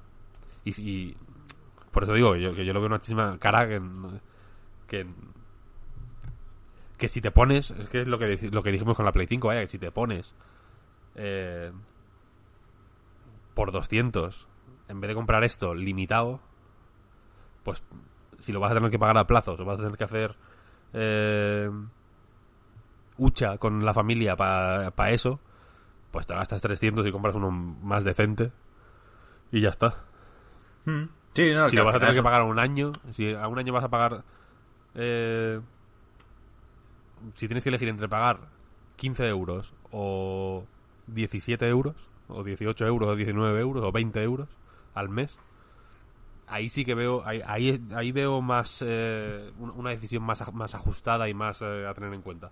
Pero entre 300 y 200, o 330 y 230, O sea, siempre hablamos de artículos de lujo, eso no conviene perderlo de, vista, está claro. Y, a Nintendo por eso le ha costado tantísimo apostar por los móviles, porque Iwata estaba preocupado, y con razón, por la idea de devaluarse los juegos. O sea, Nintendo es la única no, pero de las poquísimas compañías que puede permitirse el lujo de sacar un juego a 60 pavos y vender 10-12 millones de copias es un dineral, es un modelo de negocio al que no puedes renunciar. Y eso está claro. Pero yo sí creo, dicho esto, que, que no en todos los casos, cierto, pero sí en muchos casos, puede suponer una diferencia esos 100 euros, ¿eh? No, no por una cuestión, Víctor, de, de hasta qué punto te lo puedes permitir, porque al final el marketing va de engañarte con eso, sino de ceder. Es una cuestión de ceder. O sea, si nos si pillas algo medio bueno en Black Friday o si hacen un pack interesante, puede, no lo sé, ¿eh? un posible escenario, que lo que necesitas pagar para jugar a un nuevo Pokémon de Switch, que a lo mejor es algo con lo que tu hijo lleva siete meses insistiendo, papá, mamá, quiero la Switch, quiero la Switch, eso también hace mella al final, ¿eh? que en, en noviembre puede ser que, que eso pase de casi 400 pavos a 250. Sí se nota, ¿eh? sí, se nota, se nota. O sea, no es un cambio de, de 100 a 0 o de 0 a 100, pero hay mucha gente que entra en, en ese margen, que antes no se lo planteaba y ahora por lo menos se lo va a plantear. Y muchos de los que se lo plantean van a caer. Normal, ¿eh? Joder. Me alegro infinito por, eh, por esos chavales que vayan a tener la Switch, insisto. Pues se lo van a pasar de lujo. Pero es verdad que, joder, ¿qué es eso? Que te compras un Mario, un Zelda, un Pokémon y otro y ya son 200 pavos más. De, joder, bienvenidos a nuestro mundo, eso está claro. Welcome to my nightmare. sí, por eso es que no, no te puedes enfadar y no puedes culpar a los del free to play, porque es que, que es caro todo esto, vaya, que, que vamos a contar, joder. Sí, por eso digo que, pero que, Tienes el Fortnite gratis, eso sí, tío, ya está. que hablando de peña de es que no juega mucho, tal, no sé cuál, es que esta gente pues que juegue en el móvil, porque eso es una ruina absoluta, no... Sa- ¿Sabes lo que quiero decir? Tampoco, yo qué sé. Desarrolla si quieres una afición por los videojuegos sana eh, gracias a esto, pero, pero es una ruina en realidad. Entonces, creo que creo que, que ya tienes que haber dado un poco el salto antes de comprarte esto y no picotear. En plan, voy a picotear mm, probando a ver el- si me gusta el, el- el Pokémon este con esta consola. No sé. Y en ese sentido, eh, como dices, me- la Switch normal me sigue pareciendo eh, infinitamente más apetecible. Claro, claro, claro. Pero la buena va a ser la Pro. Ahí sí que- ahí va, ahí va a estar la. yo- me lleva, lo, lo he ido guardando en el, aquí al lado de la oreja, dentro del cerebro. El Joy-Con con cruceta no va a existir. Pero la eso. Switch Pro, sí. ¿Y por qué no va a existir? Es que no lo entiendo del Joy-Con con cruceta, pero si es un negocio súper sencillo, ya tienen los diseños. Yo quiero el Joy-Con con cruceta, tío. No lo van a hacer, no lo van a hacer. Pero tío, es que me, pa- es que, pero es que me parece una chorrada que no Porque lo la hagan, parte- es que es que es una oportunidad perdida. No, porque la parte Pro es esa. Es eh, jugar con precisión. Juega bien. La Switch normal va a ser así siempre. Lo Pro va a ser tener una cruceta. Si la tiene la Lite, tío. Que no, que no. Que ahora se ha, Ya verás, ya verás. se ha roto. El, el puzzle de la Switch se ha roto. Bueno, hay que volver a hacerlo, no pasa nada. Eh, a modo de conclusión, va. Era esto. Que al final es la forma de resumir un poco lo que se ha dicho aquí. Mi ¿Os vais a comprar, antes de que acabe 2019, una Switch Lite? O- o- A ver, antes de que acabe 2019, no. Pero estoy abierta a que me que seduzcan con, con un especial de Animal Crossing. Bueno, claro, tú te esperas a la Animal Crossing New Horizons Edition. Exacto. Estoy, estoy abierta sentido, a, que me digan cosas. City War. Es verdad. Yo no, no, no cambio la Switch, vaya. Ni de coña. No, yo tampoco. Yo tampoco. Pero, Bueno, es que vosotros no tenéis ni idea. ¿Qué queréis que os diga? o sea, O sea, no estáis ni siquiera abiertos. de nuevo, le voy a poner las cosas fáciles a Furukawa y compañía. Todos contentos. El Joy-Con con cruceta, que sea turquesa, amarillo y gris. Yo, es que yo, yo, sí, firmo ahora. Pero ya está. O sea, ponme, ponme dedo delante y lo firmo. Que empiecen. ¿Qué más? Vamos con los juegos, va. Que, que ya he dicho que yo aquí estoy seco. Pero ¿con qué empezamos? ¿Con Dragon Quest o con Fire Emblem Three Houses? Vamos con Dragon Quest y dejamos descansar un poco a Nintendo, aunque también está para Switch. No, de hecho te iba a decir de empezar con Fire Emblem porque es el que... El más... Porque se llama- es, re- es preview. Vale, va, pues venga. Lo decía por, re- por respetar la estructura tradicional Me parece de bien. hobby consolas, de actualidad, eh, preview, review.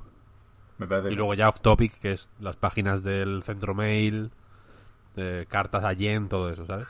Bien, bien. Eso, eh, tradiciones, tradiciones.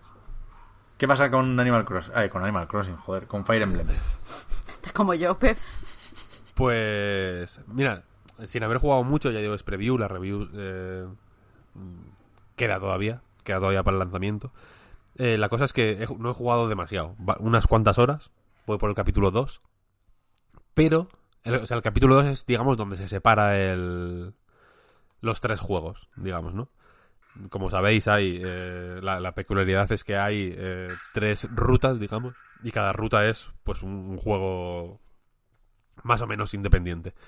Pero el primer capítulo me ha parecido muy interesante porque, aunque empieza con una batalla de tutorial, que te recuerda quizá que, que es un juego de estrategia por turnos después de todo, eh, una vez que acaba esa batalla de tutorial, en la que también conoces a tres personajes que, que, mm, bendita la casualidad, son los delegados de cada una de las tres casas que, que, que luego tienes que elegir a cuál liderar, ¿no? A cuál, a cuál dar clase, porque tú eres un profesor. Eh, a partir de ahí el juego se convierte en Dream, Dream Daddy, básicamente. Lo Porque, quiero. eh, sabiendo que eres fan de Harry Potter, yo, me, yo he pensado mucho en Harry Potter aquí. Porque la cosa es que tú eres eh, por defecto se llama así el personaje, el mío se llama así, soy aburrido. Que es un tipo que llega a, a un monasterio, es también una, la, la academia de oficiales, que es básicamente un colegio de pijos en el que se, en el que se mm, forman las élites del futuro. Los futuros gobernantes de cada una de las tres regiones que forman el reino. No estoy diciendo nombres concretos porque no me acuerdo de ninguno, lo siento. Son todos nombres raros. La cosa es que eh, tú llegas al monasterio este con tu padre, es un, eh, un mercenario mítico, y tú tienes, tú, por, por puro nepotismo, porque eres el hijo de ese mercenario, porque hasta, hasta el momento en el que te ofrecen un puesto de profesor, que es un poco lo que consigues por nepotismo, eres un... Uy, perdona. Eres un, eres un parguelas, porque, no, porque de hecho te matan en la primera batalla y te resucita eh, Socis, que es una, un personaje eh, místico que, tiene, que puede controlar el tiempo y que te habla... Eh, nadie la ve, pero te habla a ti, en tu, en tu cabeza. La cosa es que llegas ahí al monasterio y descubres que estos tres personajes son los delegados de las tres casas y tienes que elegir a qué casa quieres dar clase, ¿no? a qué casa quieres, quieres formar. Y en ese momento se abre como la zona del monasterio que puedes caminar libremente. Para quien haya jugado al de al Fates es un poco como el castillo pero pero pero más currado. Tiene una la verdad es que a nivel de producción es, es muy es muy tocho porque tiene mucho anime mucho modelo en 3D de alta resolución. Es una cosa es un, es un Fire Emblem muy tocho quiero decir. Eh, y la cuestión es que eh, tienes ahí, se abre tu primera misión digamos grande o el, primer encargo al que dedicas un tiempo considerable que es eh, conocer a los alumnos. Te dicen en plan, eh, antes de elegir a qué casa quieres formar, eh, deberías ir a, a, mezclarte con los alumnos, a ver qué, se cuentan, tal, no sé, no sé igual. Y ahí, pues evidentemente es una forma de conocer eh, a las unidades, en tanto que unidades de un juego de estrategia por turnos, porque te dicen sus atributos y qué habilidades eh, pasivas tienen y tal y cual, ¿no? Pero sobre todo es una forma de, de ver con, quién quieres ligar en el futuro, ¿no? ¿Cuál va a ser tu waifu? Mm, por, usar esos términos. En plan, yo quiero que, que, esta sea mi waifu o que esta. Y las casas están diseñadas de tal forma que hay gente muy atractiva en las tres. Entonces, es muy jodido elegir, ¿no? Entonces tienes que ir hablando, los de, cuando hablas con los delegados, que la primera misión es como hablar con cada delegado, eh, te dicen en plan, ¿quieres saber algo más de, nuestros miembros? Tal? Y entonces ahí, pues uno a uno, ir mirando, pues qué... Eh, pues, pues, información sobre cada uno de los personajes, ¿no? Que, que son 32 en total, una pila de personajes brutal. Entonces, imaginar la confusión, ¿no? Y la tensión de decir, joder, eh, yo quiero saber más sobre esta persona cuya principal afición es eh, echar la siesta. O quiero saber más sobre esta persona que es tan reservada que sus compañeros nunca han escuchado su voz. ¿Seré yo el que por fin la haga hablar? ¿Sabes? Hay, esa tensión, no voy a decir romántica, pero desde luego una tensión de, de relaciones humanas, ¿no? Digamos. Eh, que, se, que, tiene una presencia y una densidad y un peso brutal en, en, en, este Fire Emblem. Que es algo que ya van haciendo eh, a, medida que avanza en la serie más y más y más todos los Fire Emblem. Porque, evidentemente, una de las mmm, gracias de Fire Emblem es eh, jugar en, en, el modo clásico en el que cuando una unidad muere eh, no, no vuelve simplemente muere y ya, y has perdido una, una relación, ¿no? Entonces me parece muy inteligente que en este Fire Emblem eh, te animen de una forma tan, tan, tan brutal a crear vínculos con personajes.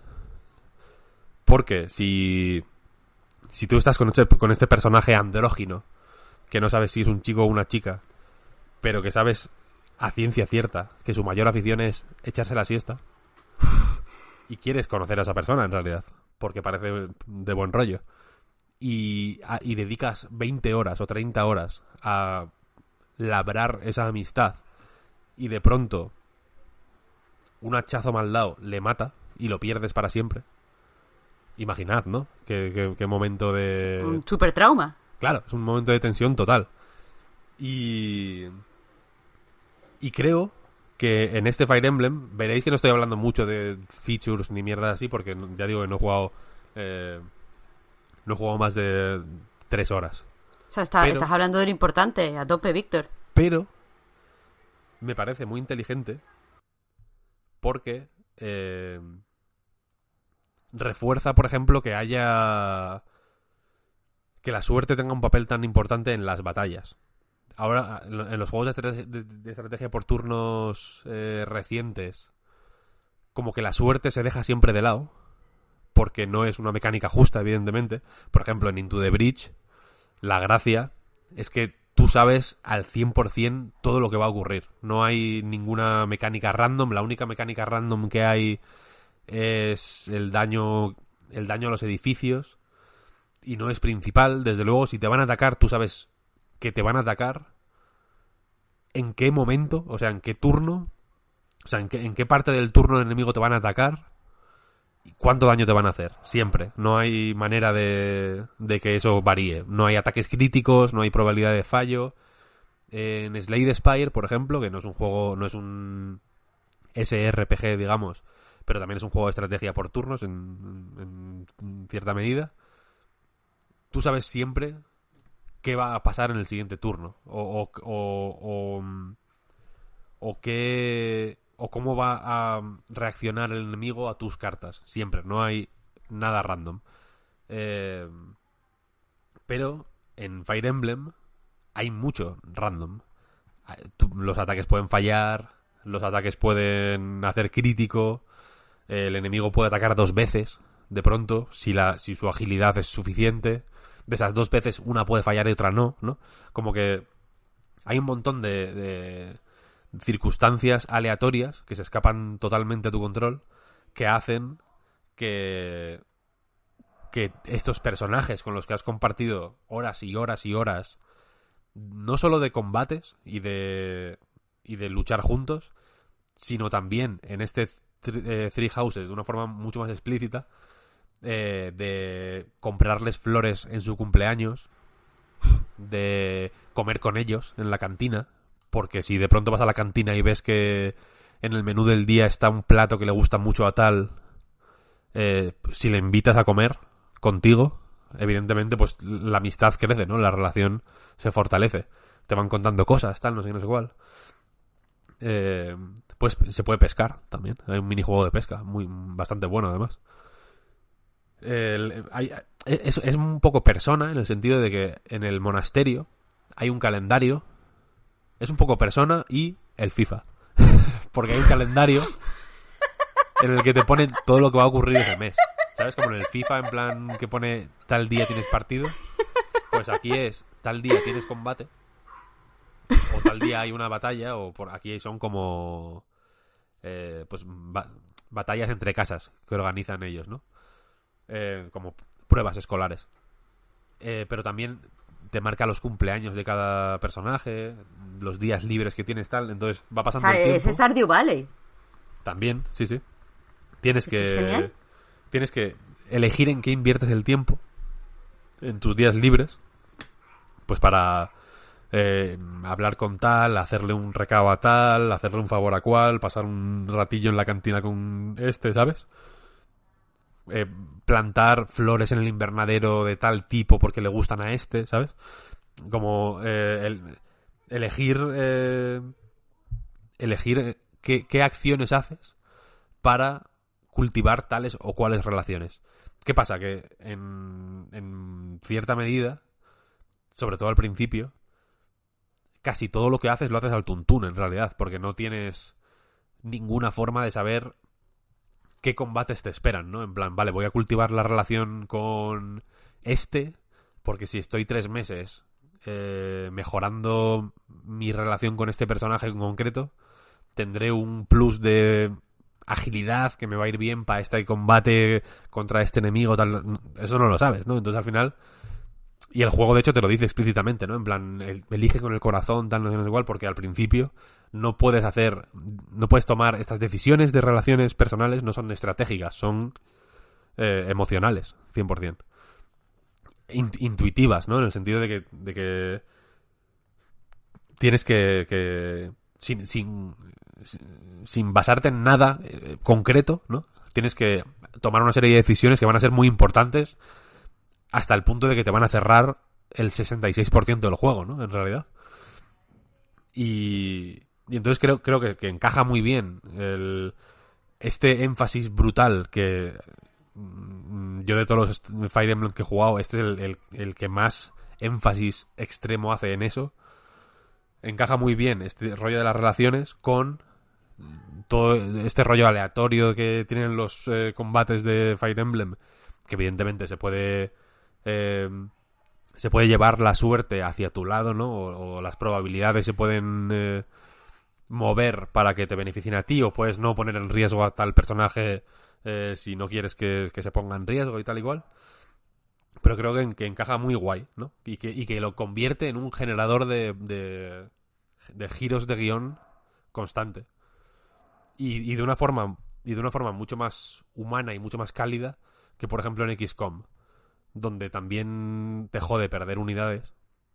Si llevas a la sargento O'Ryan llevas con ella eh, 70 misiones y ya es una máquina de matar por ejemplo te jode por porque has perdido un recurso valioso no no porque has perdido un amigo digamos. Entonces aquí eh, este primer rato que llevo jugando me ha llamado mucho la atención el énfasis que hacen en, en, en eso, en, que te caiga bien la peña y en que, y en que trabes relaciones y, y en cómo y en cómo las batallas solo son no son solo importantes por eso, porque también tienen evidentemente un punto de eh, diseño robusto, más o menos eh, fácil de esperar en un juego de Intelligent Systems, vaya. Eh, pero son más interesantes en tanto que oportunidades de perder un amigo. ¿Sabes? El riesgo las hace más interesantes. Hmm. Y hasta aquí mi, hasta aquí mi reflexión. Yo no sé, Víctor. Luego al final te he pillado más el, tono y, he visto más claro que hablabas en serio, ¿eh? Pero al principio no, no, no estaba yo muy seguro de si estaba siendo irónico o no. Me parecía como que te estabas aguantando chistes. Chistes no, lo digo en serio, lo digo en serio. Pero. Pero eso, luego ya veo que, que, te parece bien lo de la relación. O sea, quiero decir, hay, hay una parte que me parece grave. O, que, o con la que desde luego no, no no confraternizo para nada, que es el rollo waifu y demás, ¿no? Es un rollo medio pervert japonés que no me, no me mola del todo. Pero la idea me parece muy buena, en realidad. Ya. La idea de mezclar el rollo gamey y serio y, y rotundo así de, las, de los combates, mm, de la, de la estrategia por turnos, digamos, con un rollo, cada unidad es un colega mío, me parece guay, en realidad. Luego es eso, que hay pues típicos personajes que son como niñas, cosas así, que son un poco más... Eh, creepy. Un poco más creepy, sí. Y, evidentemente tiene un rollo también medio telenovela pervertida. Hay una profesora que se llama Manuela. Como, como nuestra antigua alcaldesa, Marta. que tiene como las tetas al aire prácticamente. Como nuestra antigua alcaldesa, Víctor. Como nuestra antigua alcaldesa. Y que se presenta en plan, soy Manuela, eh, profesora de no sé qué, cantante de ópera y soltera. es un rollo como de pronto telenovelesco, jodido. Y luego hay otro profesor como que... No es que, en fin, no digo este mal, pero desde luego no... Mm, no encaja con mi forma de de, ver el mundo. Desde luego, vaya, no me, no, me enrolla demasiado.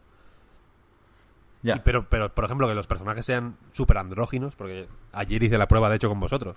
Mm, lo, podemos contar en directo, vaya. Mandé una imagen de un personaje, mi personaje favorito, al que le gusta dormir la siesta, y pregunté, ¿es un chico o una chica?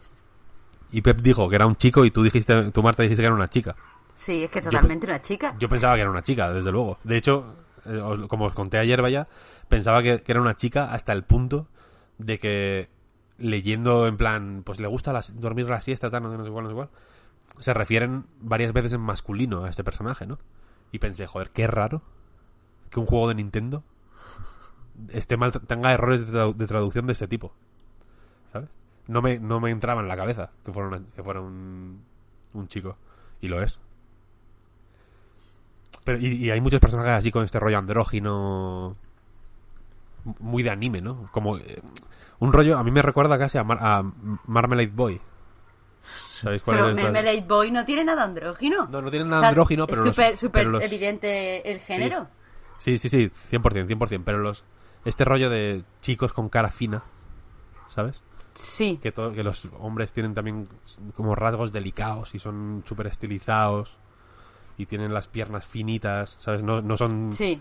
típico bigardo o desde luego no son típicos hombres de pechos así como muy eh, muy maz- muy mazacote, ¿no? Como, como fuertes, tal, no, no, son como eh, lánguidos, como que flotan en vez de en vez de pisar fuerte como son, son todos los personajes en el Marmalade Boy como que eh, flotan por la vida, van como de una forma muy dulce y es, es muy me encanta de serie, quiero decir.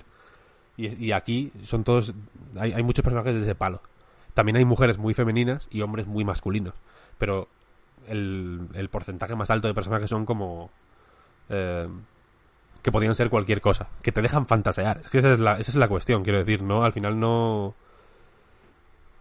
Es como, bueno, pues haz lo que quieras, ¿no? Mm, Relaciónate con quien quieras, que te guste quien, quien, quien quieras. Al final es el mensaje de Fire Emblem viene a ser ese, ¿no? Que, que, que todos somos bisexuales. Pero, Víctor, o sea, lo que quería preguntar supongo es que, más allá de que al, al principio del juego, que es lo que has jugado, quiera establecer relaciones y centrarse en eso y que pueda sorprender como jugador más que las mecánicas de combate que ya conocemos cómo hace la estrategia Intelligent System, ¿no? Pero ¿crees que puede distraer a los fans de, de la saga, a quien venga aquí sobre todo por los combates?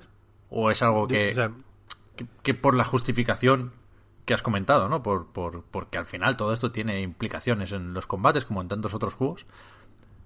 E- Eso... Ese argumento convencerá a todo el mundo. o sea, sí, sí, sí. O sea, lo que, lo que, el, el mensaje final, quizá, creo que lo empecé, lo, lo intenté dejar caer, pero no lo, no lo hice de, de forma efectiva. Es que esto es la culminación de Fire Emblem. O sea, Fire Emblem es esto, ¿sabes? Es. O sea, el modo clásico es en el que pierdes a las unidades para siempre. Porque lo clásico de Fire Emblem, o sea, lo que, lo que ha sido el corazón de Fire Emblem toda la vida, es eso, que, que tus unidades te importen por. No solo por sus atributos, sino también por. eh, por lo que significan para ti y para la historia. O sea, tú piensas que es que hay un personaje que puede ser crucial y, la palma y la palma, ¿eh? A tomar por el culo. Ríete tú de Juego de Tronos, quiero decir. Eh, Entonces, eh, el juego de, pesos entre la estrategia pura y dura y mm, las relaciones entre los personajes, la, historia, vaya, del juego, eh, siempre ha tendido hacia esto, en realidad. Esto es la, versión más extrema de, esa fórmula. Entonces yo creo que es que a, a los fans de Fire Emblem, creo que... Y esto sin saber si va a ser así hasta el final del juego, ¿eh? que igual de pronto deja de tener eh, importancia por completo y ya está. Pero bueno, de momento no tiene pinta. La cuestión es esa, que, esto es el Fire Emblem en, en- en su sentido más estricto, vaya. Otro juego, por ejemplo, reciente del mismo género, Wargroove, lo que hace es retirar literalmente todo lo que tiene que ver con las relaciones. ¿no? Entonces es simplemente batallas, pa, pa, pa, una detrás de otra. Como puede ser, eh, yo que sé, el Rayman. El...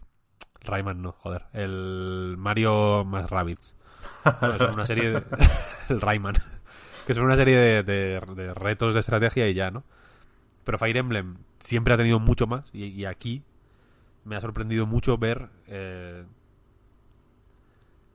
la, la- la manera tan tocha en la que te meten en ese, en ese flow rapidísimo. Porque ya digo que, que aparte te lo, te, los propios personajes te te animan a no pensar estratégicamente, ¿no? Digamos, te dicen que, que elijas con el corazón, tal, no tienes igual, porque no tienes otra forma de elegir, no sabes quién es esa gente. Por ejemplo, en la web de Nintendo, es que estuve mirando ayer para ver cómo se llamaban algunos personajes y tal, eh, hay como una... Hay una sección que en, en la, en la página de Fire Emblem concretamente, vaya, que es como antes de elegir eh, a qué casa quieres liderar, eh, conoce a sus miembros, a sus alumnos, o, o no sé cómo lo dicen exactamente. Evidentemente, si haces tú un trabajo como fan, digamos, de conocer a esa gente antes de meterte en el juego, aunque no puedes, en la web no puedes ver sus atributos, por ejemplo, ¿no?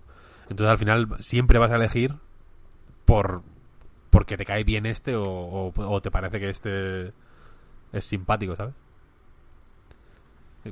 Me, me- me pareció curioso, me parece rese- me parece digno de, de ser reseñado.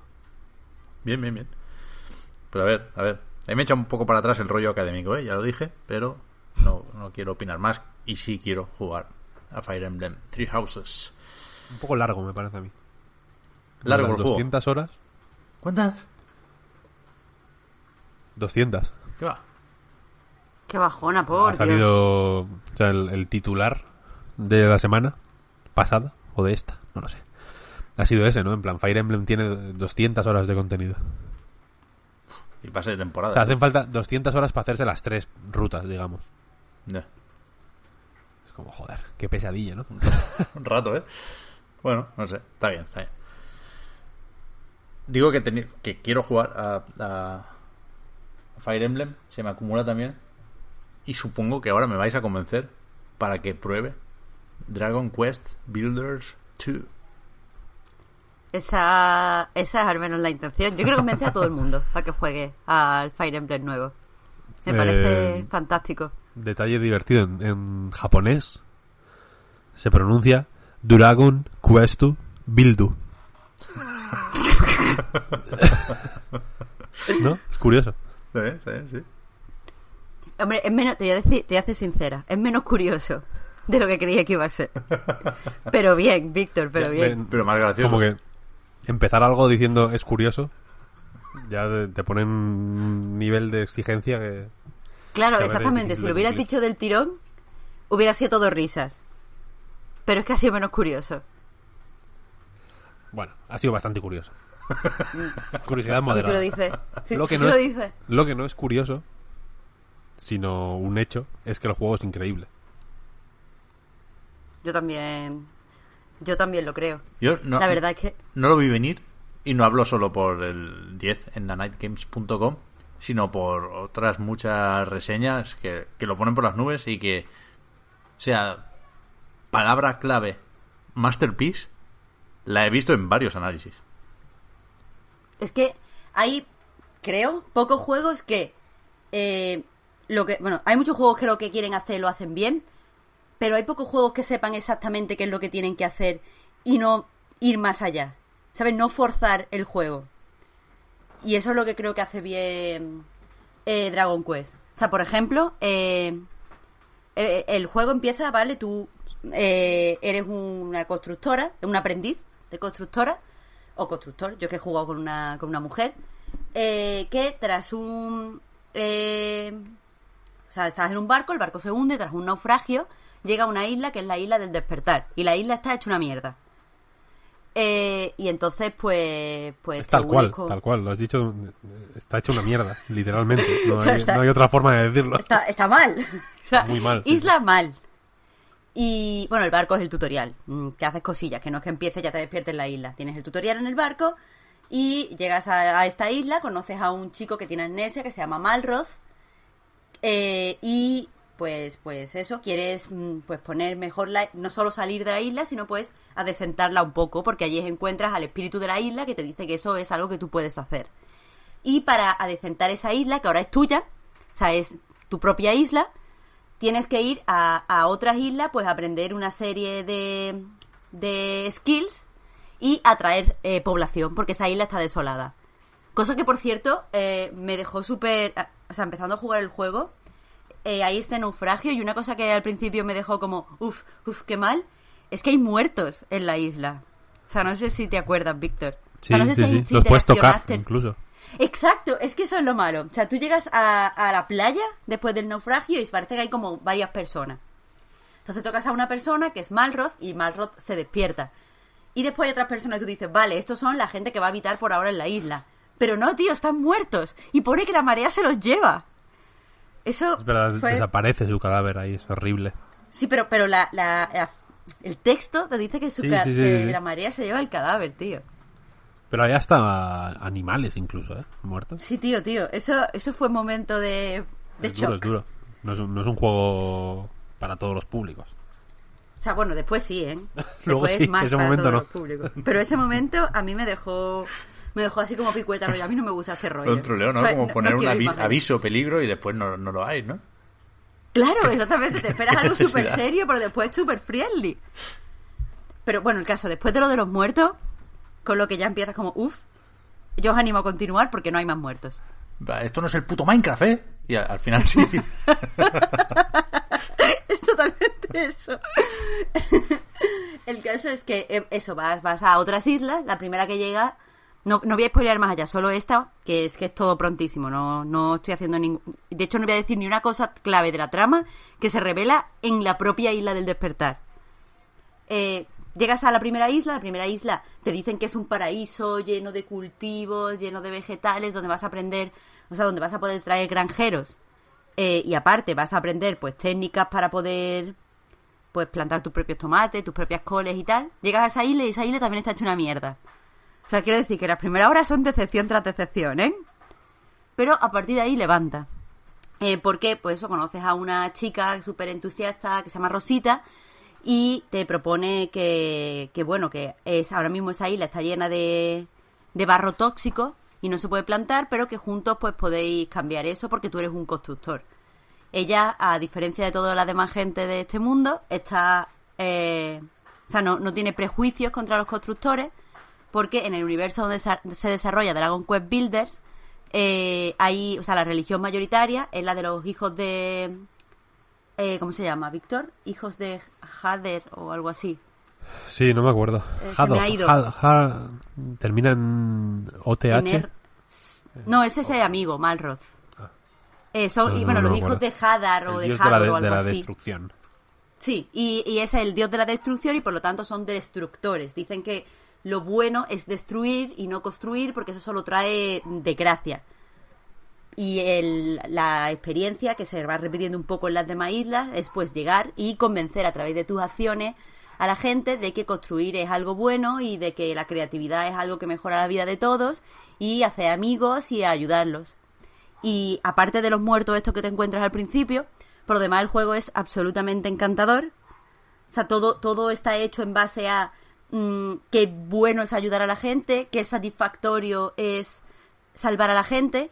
Por ejemplo, una cosa que, que me gusta, no he dicho, y no lo dije en mi, en mi análisis porque no quería... eh, o sea, me da, me da mucho miedo a lo mejor mm, hacer un spoiler.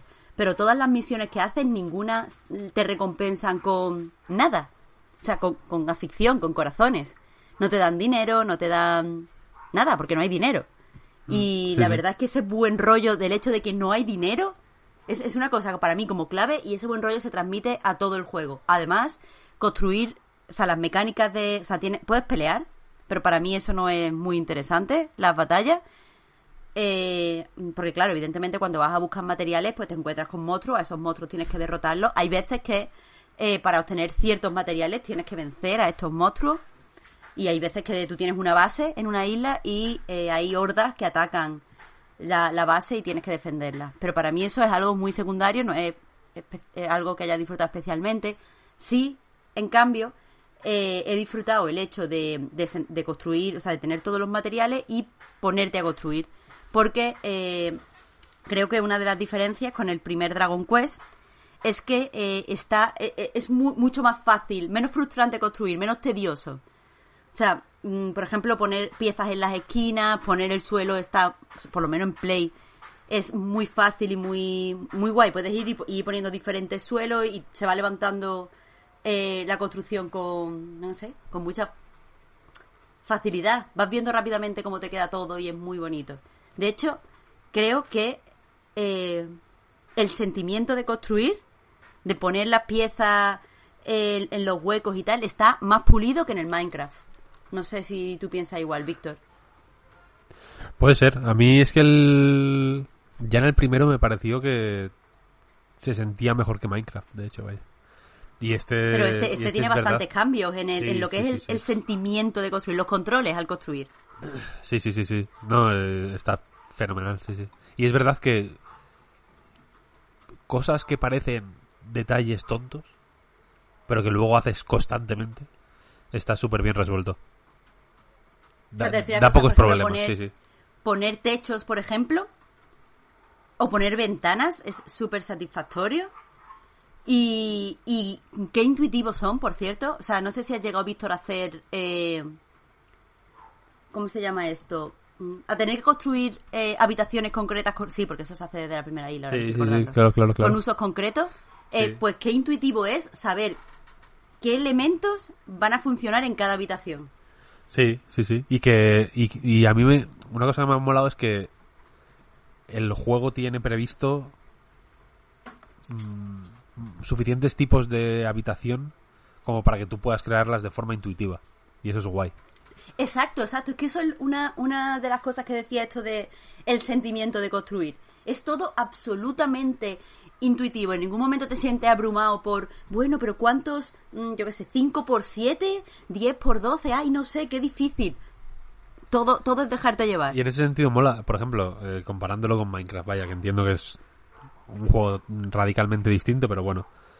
Eh, aquí, en, en el primer Dragon Quest Builders ya me moló mucho que y aquí está bastante mejor resuelto que que claro, o sea, las habitaciones son de un tipo concreto cada una no no para ti o no solo para ti, sino sobre todo para el resto de personajes, evidentemente, ¿no? La, la IA, digamos, que tiene que saber cuál es el dormitorio, cuál es la cocina, ¿no? Para Sí. ir a hacer sus cositas, ¿no? Pero al mismo tiempo es una forma muy guay de, de tú mentalmente organizar el, tu, tu pueblo, ¿no? O en mi caso, la mierda a la que llamo pueblo, la, el- el- la leonera a la que llamo pueblo. Porque sabes que, vale, voy a, voy a crear esta habitación, ¿no? Y cuando el, y cuando el juego hace la animacioncilla de animación básica creada, dices como, vale, guay, eh, voy bien, ¿no? Mola porque estructura la partida de una forma mucho más clara que en Minecraft y creo que le va muy, muy guay. El rollo de ahondando libertad total para crear, porque al final es un clon de Minecraft, vaya. Sí. Eh, creo que las, eh, las las cositas un poco más rígidas, un poco más explícitas de estructura que mete son fenomenales. Hablando de la IA, me parece que funciona muy bien. Quiero decir, por ejemplo, la de Malroth, eh, tu compañero, eh, va muy bien, por ejemplo, eh, ve que estás cogiendo mm, madera, va cogiendo madera, pero, eh, que eso es algo muy básico, lo entiendo, pero eh, si estáis en una batalla, depende de el nivel que tenga el bicho al que le estás dando, le da al bicho contigo o le da a los bichos más pequeños, le da a bichos diferentes. Está sí, muy sí. guay. Y eh, siguiendo con eso, en la IA de los pueblos, eh, puedes hacer dentro de las habitaciones, eh, habitaciones comunitarias, por ejemplo, o habitaciones eh, personales. Y eso me ha gustado mucho porque yo soy ultramaniática de que todo esté bonito, bien colocado. Eh, bueno, ya lo visteis los que visteis el directo de Animal Crossing. Pues, hoy de, perdón, de Stardew Valley. Una cosa que me ha Estás pasado... obsesionada, Marta. Sí, perdonad, estoy súper obsesiona- obsesionada. Por lo menos dos veces al día pienso eh, en el New Horizons. No os miento. Por lo menos dos veces al día me levanto y digo, y yo cuando tenga ya el Animal Crossing, qué, qué feliz voy a hacer. Pero bueno, dejando de lado el Animal Crossing y mis obsesiones, eh, una cosa que me ha gustado mucho es que puedes, o sea, si tú haces una habitación privada para tal eh, persona que vive en, en tu pueblo, esa, eh, solo ese personaje va a entrar en esa habitación y siempre lo tienes disponible y siempre sabes dónde está. Bueno, aunque siguen un horario rígido en el que comen a tal hora, se bañan a tal hora, van a hacer caca a tal hora, está genial que hagan caca y que tú puedas usar la caca, eh, porque me ha gustado mucho el ecologismo de- dentro del juego, cosa que hablo ahora si queréis, Pero el caso es que tú a los personajes más importantes le haces una habitación privada, eh, separada de, por ejemplo, las habitaciones comunitarias para los NPC que no te importan una mierda, eh, puede ser el pueblo muy bien dividido para saber a quién tienes que ir en cada momento. Y eso me gusta mucho, es súper práctico para la gente maniática a la hora de construir como yo. Y respecto al ecologismo, me flipa no solo que el juego activamente te, te desanime de, de mm, eh, tener demasiado, de explotar demasiado el, el entorno. O sea, no te vale de nada tener 12 millones de rocas o mm, 12 millones de piedras de tal tipo porque no la puedes vender. O sea, no puedes hacer nada con ello aparte de construir lo que sea. Cuando ya has construido todo lo de lo que sea, eso es exceso y no te vale para nada. Ahí, para tenerlo y se acabó. Y eso está guay. Pero aparte, en, o sea, conforme vas avanzando y conoces más islas y más recetas, te das cuenta de que en este juego todo se utiliza. O sea, quieren que utilices absolutamente todo lo que se genera en el entorno. Y eso se ve ya en la primera isla. Voy a poner solo ejemplos de la primera isla para que nadie me diga. Cuando construyes un baño y la caca la puedes usa- usar, o sea, puedes ir a recogerla, además te dice que la recojas con la mano, o sea, que, que es consciente de que se está haciendo recoger caca, y con esa caca haces fertilizante. Y todo crece más rápido, me flipa. Y a partir de ahí todo lo puedes ir reciclando. Sí, sí. Hay que aprovechar. Es que me gusta mucho, tío. Es que se dice poco. Es que es fantástico. Es un buen juego, sí, sí. Lo del fertilizante, yo no sé si... Creo que no estaba en el primero. No, no me suena. No, a mí De hecho, no, no recuerdo que se pudieran construir ni baños. A lo mejor sí, y me estoy confundiendo, hago fe de rata el próximo día. Pero me suena que no se podían construir ni baños ni. ni. ni batters, vaya, ni sitios para cagar. Ya, puede ser, puede ser.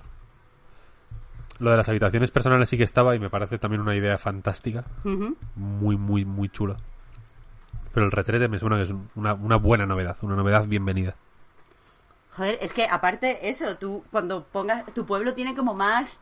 Eh, sensación de realidad, porque ¿cómo va a hacer un pueblo sin un bate? Pues está claro que habrá que hay un sitio a cagar y aparte si puedes usar los restitos para pues para darle más de esto a la naturaleza, pues Sí, sí. mejor. Totalmente. En- a nivel de estructura también me ha molado que tengas tu zona donde construir para ti, digamos, aparte de las islas separadas. ¿no? Eso, eso es bueno, ¿no? Como para, te- Totalmente. para para poder ahí ser, ponerte creativo como quieras y ya. Exacto, es que claro, una de las cosas el juego conforme va avanzando te va dando más libertad y eso es cierto. Pero la verdad es que cuando llegas a la primera isla eh, el espacio de, de la base es muy pequeño. Entonces eh, construyes como con mucho miedo. Por suerte, nada más que superas esa isla y ya pues ves, ves que vas a tener tu propio espacio la, en la isla del despertar, pues te alivia un montón porque ya dispones de todo el terreno, ya puedes ir cuando va, o sea, ya puedes como planear mm, a, a la- a largo plazo. Y eso pues, pues está guay. Sí, sí, total, totalmente. Está, está muy bien pensado, está muy bien pensado para contentar tanto a los que están buscando una historia muy rígida, porque es cierto, o sea, a mí sí que me parece que está muy ligado a la historia. He leído por ahí que la gente dice que no, que la historia da más igual y que no sé qué, yo creo que no. Estás todo el tiempo siguiendo la historia. Lo que pasa es que, aparte de contestar la, contentar a la gente que le gusta la historia, sí que te da muchos momentos para centrarte simplemente en la construcción y en poner bonito tu, tu terreno. Pero eso no significa que no esté pegado a la historia, lo que pasa es que el juego es súper largo. Sí, de hecho, joder, de hecho tiene bastante historia y de nuevo Sí, Eh, o sea, a mí, por ejemplo, Minecraft me tardó muchísimo en entrar porque no le veía... O sea, no, no encontraba un motivo para... Pues para dedicarle el tiempo suficiente y aprender a jugar, vaya. Y el primer Dragon Quest Builders, de hecho, me... Me entró súper bien por eso. Porque simple, au- aunque evidentemente la historia no igual no es... eh, de premio Nobel, digamos. Desde luego es un hilo que, ir siguiendo. Poco- historias peores he, he jugado, ya os lo digo también. Eh, es, un, es un hilo que ir siguiendo que, que, es, que es hiper útil para aprender cómo se juega, ¿no? Y cuando, y cuando ya sabes jugar por ti mismo, y ya igual la historia te puede dar eh, más igual, eh, pues ya, pues ya lo gozas como cualquier eh, como un juego de construcción más, más, más estándar, ¿no? Y por eso que no tengas que reiniciar constantemente lo que estás haciendo y, y todo como en el primero y tener Sí. tu zona aquí eh, en la que pensar a, a largo plazo, como dices, efectivamente, es chapo. Porque tienes lo mejor de, de tener tus historias en cada isla, ¿no? Que te van enseñando cosas. eh, esto se hace así, esto se puede hacer asado, tal, no sé- Ujú. no sé cuál. Te van dando ideas, etcétera, etcétera. Y luego en tu isla, pues. eh, pues mm, creas tu, tu, tu paraíso, ¿no? A ver, el juego está estructurado de manera que en cada una de las islas puedes experimentar con las nuevas recetas que vas aprendiendo. Entonces, si en la isla la lías, como me pasó a mí en la segunda isla, y haces una cosa que es un desastre, no importa, porque en tu isla, que es donde tú vas a estar más tiempo, lo puedes hacer bien. Eso está muy guay a la hora de aprender. Eh, y es verdad que es a lo que todo, porque es un juego de construcción, todos lo tenemos consciente, y el- o sea, todos somos conscientes y al final lo que queremos es que la isla luzca preciosa. Pero eh, respecto a la historia mm, eh, normal, la, la- eh, lo- yo qué sé, la narrativa habitual que quiere contar, creo que hace una cosa muy inteligente, que es un foreshadowing en el principio. O sea, no sé si lo puedo decir, Víctor. O sea, pasa ya nada más que tal, pero no sé si, si la gente lo va a pillar, dilo va a hacer miedo. spoiler. ¿Lo digo? Vale, o- ya os digo, esto pasa en, en la hora 1, no estoy de, justo después del tutorial. Pero básicamente te dice que el amigo que te acompaña es malo. O sea, es un tío que tiene, tiene amnesia y eh, te pone, te sale como una especie de cartel donde te dice que, que, que no es bueno. Y que a mí eso por lo menos me mantuvo interesada y eh, además influyó en mi relación con Malroth. Cada vez que decía algo bueno de los constructores y tal, a mí eso me, me motivaba. También te digo que el diseño del personaje es de malo. No Ya, falta- y aparte, a ver, que, se lo- sabe, te lo, pero... te lo dicen explícitamente, pero su Akira Toriyama los malos los, los hace así. y este es así. Ya, ya, vale. O sea, mm, ya os digo que no, no os sintáis súper spoileado, que esto es hora uno. Eh, pero que, que esa forma de, de presentártelo directamente ahí y no intentar hacer como si fuera un giro loquísimo, está, está guay. Está guay hacer la historia, que es una nadería, un poquitito más interesante. Sí, sí. Sobre todo porque juntos habéis trabajado para, para levantar la isla del despertar. Sí, sí, totalmente. Pues eso. A ver, estoy buscando en... ¿Es el que en la carátula tiene como unos... El pelo le hace unos cuernos? Eh, ¿Sí? O sea, sí, sí, yo. es así. O sea, Espera. el, el diseño del muñeco es así, vaya. Con una camiseta como morada, vaya. Sí. Pero es, es, es el mismísimo Satanás, vaya. Es que tiene los ojos rojos, va con una porra con pinchos. Pero la porra se la, se la hacemos nosotros. Joder. O sea, y Claro, todo, y él quiere ser constructor y no le sale bien, pero aún así está muy motivado con la construcción. Es diseño de malo de Akira Increíblemente Toriyama. malo, vaya. Tiene un cinturón con una calavera. O sea, es que, Joder, Pep. le falta la M de Babidi en la frente, tío. Puto malro. Bueno, pues eh, como indica su diseño, cuando recupera la memoria, pues mm, es malo. Vale, vale. Pero es muy bonito implicarlo en la en la construcción y llegaros a conocer. Es un típico Naruto Sasuke. Y Bien, está guay. Vale, pues yo qué sé, habrá que jugar a dos Dragon Quest este verano, en mi caso. Uf, Es que se me acumula, ¿eh? Ya verás tú. La Uy, pues que te voy a decir una cosa, Pep. que me ha gustado más este que el 11, ¿eh? Sí. Sí. Pero mucho más. Pero tú lo has Así jugado en que- Play 4, decías, Marta, tú, Víctor, lo has jugado en Switch. Yo en Switch, sí, sí. Y va bien. Va fenomenal. Guay, guay. Eh, los gráficos son peores, evidentemente. Se ve un poco más planito, más simple. Pero. Pero fantástico, vaya. Va del, el frame rate es. En Play no sé si va a 60, vaya. Aquí va a 30, pero es súper estable. Tampoco te hace falta mucho más, sinceramente. Eh, y todo bien, todo bien, sí, sí. Tiempos de carga normales, todo bien. Hmm. Es una, es una buena versión. Ok. Pues con esto yo creo que podemos leer un par de preguntitas, ¿no? A ver qué dice la gente. Sí, hombre, claro que sí, hijo mío. Espero claro que sí. pregunten sobre el Dragon Quest, porque si no, no quiero, no quiero hablar de nada más, ¿eh? No, pero hay varias personas que hablan sobre el. sobre el Link's Awakening, curiosamente. Sí. Voy a... Con lo de la Lite, tío, nos hemos acordado del 20 de septiembre, claro. Claro, y el Tetris 99 sale también el 20 de septiembre. en físico. Eh, Jabliet el Bardo dice: 20 de septiembre sale Switch Lite, el Zelda y el Tetris 99 en físico. ¿Jugada maestra de Nintendo? Esto es como. No sé si es una broma o no, no lo voy a responder. Pero Iki dice: Ahora que en Link's Awakening ha asomado la patita un editor, de, un editor de mazmorras, ¿cómo veis de plausible un Zelda Maker? ¿No saliváis solo de pensarlo? Y luego pone leer con voz de Héctor del Mar. Besitos, chuic, chuic. Yo no sé quién es Héctor del Mar, así que no puedo poner su voz. Yo tampoco. ¿Quién es? Yo tampoco lo sé. No Héctor ser. del Mar.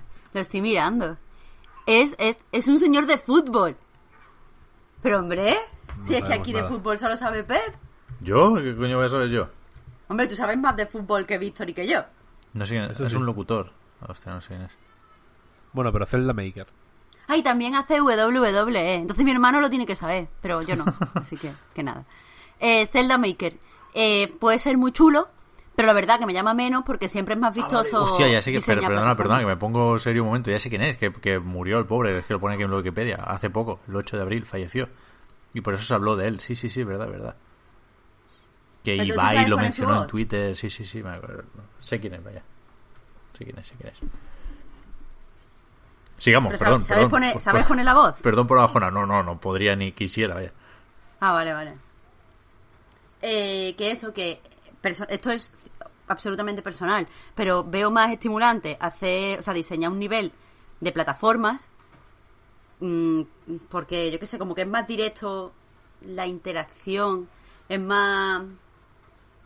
Creo que porque cuando diseño pienso más en, en la acción que en la exploración. Entonces un Zelda Maker me llamaría menos.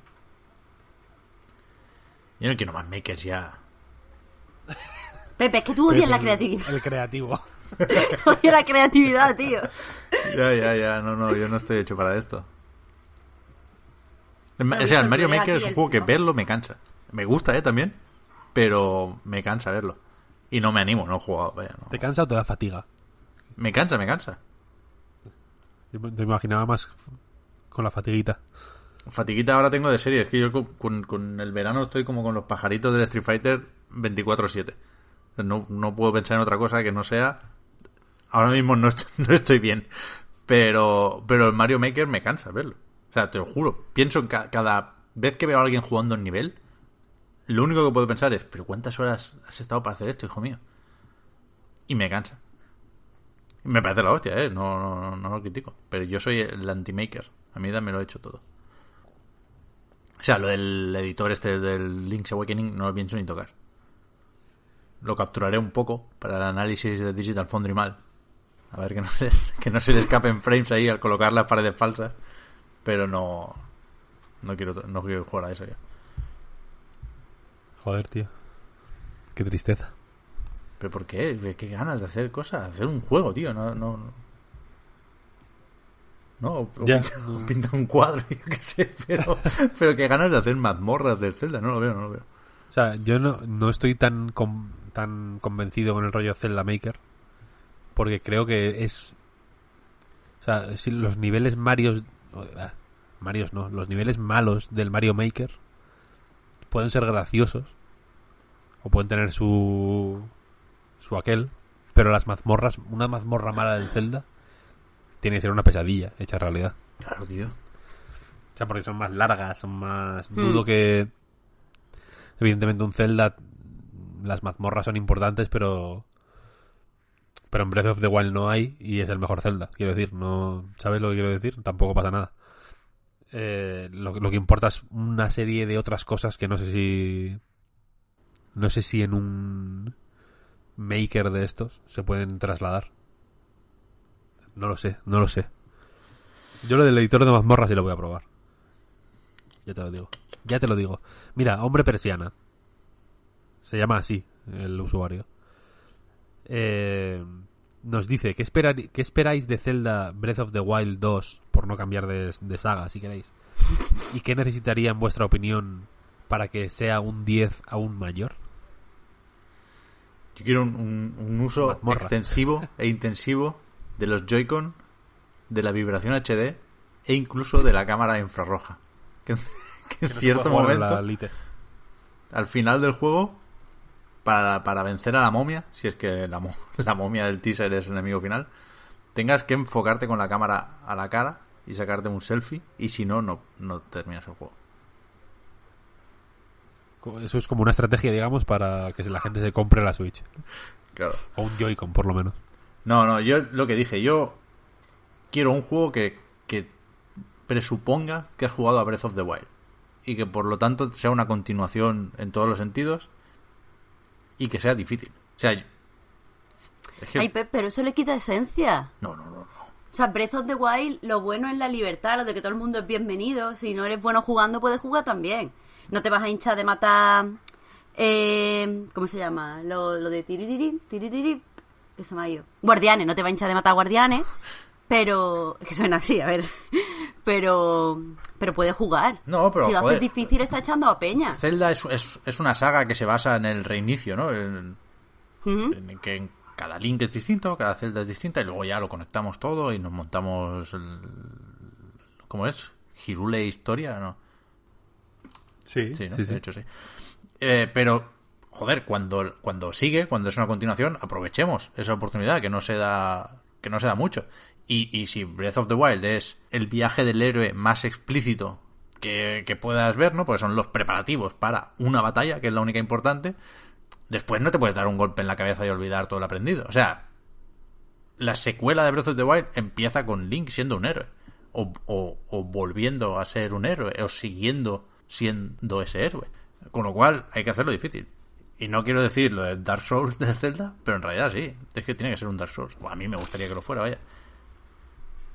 Pues yo, yo no estoy de acuerdo. Yo aparte de, que quiero hacer Zelda jugable, que estoy creo con la mayoría, lo que me gustaría es mm, que fuera una continuación, pero no en el sentido de más difícil o de más tal, sino en el sentido de que mm, ahonden esas culturas que ya te ha presentado, que en su historia, en el que, que el descubri- o sea, que el viaje no sea el viaje hacia una batalla, porque la verdad, tienes tu razón, eh, el juego es totalmente un viaje del héroe, pero es que estoy ya cansada del viaje del héroe. Me gustaría, yo que sé, que fuera el viaje del documentalista, no sé cómo decirlo, que su, que, o sea, que tuviera que recorrer todos los pueblos pues para ver mm, cómo son, en qué les puede ayudar, este pueblo pues tiene un problema con los monstruos, no sé qué, pues tú le ayudas, este otro tiene, mm, yo qué sé, que me, que me gustaría que se centrara más en las pequeñas historias con, con Zelda, rollo, vale, ya hemos vencido a, a Ganon, está todo bien, pero ahora nos tenemos que reconstruir, tenemos que ayudar a tal gente que quiere montar ahí un poblado, Ah, no. O Que- sea, tú, yo qué sé, así. tú quieres un Dragon Quest Builder de, de Zelda.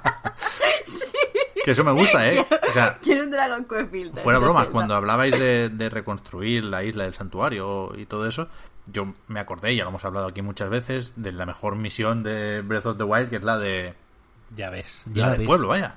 La de reunir a todas las razas en el pueblo y acaba Exactamente. con famoso vídeo de Mark Brown de la música, ¿no? Como cada nuevo habitante aporta un instrumento y una melodía a la banda sonora y eso es el 10 absoluto. Pero, joder, a mí me gustaría un juego de eso, claro, pero no es lo que me insinúa el teaser. Lo que decía yo lo digo basándome en lo que ha decidido Nintendo que era la carta de presentación adecuada para este juego, ¿eh? Si a partir de aquí das una vuelta por las mazmorras y sales a la superficie en 10 minutos, coño, ahí ya podemos hacer otro juego. Yo, yo hablo pensando en, en- esa idea del Zelda subterráneo y oscuro, que es la que de momento tengo en la cabeza con, con esta secuela. Es cierto que yo he ido más por sentimiento que por lo que ha enseñado Nintendo. Tienes tiene razón. Aún así, eh, ya os digo, me gustaría que, que siguiera siendo.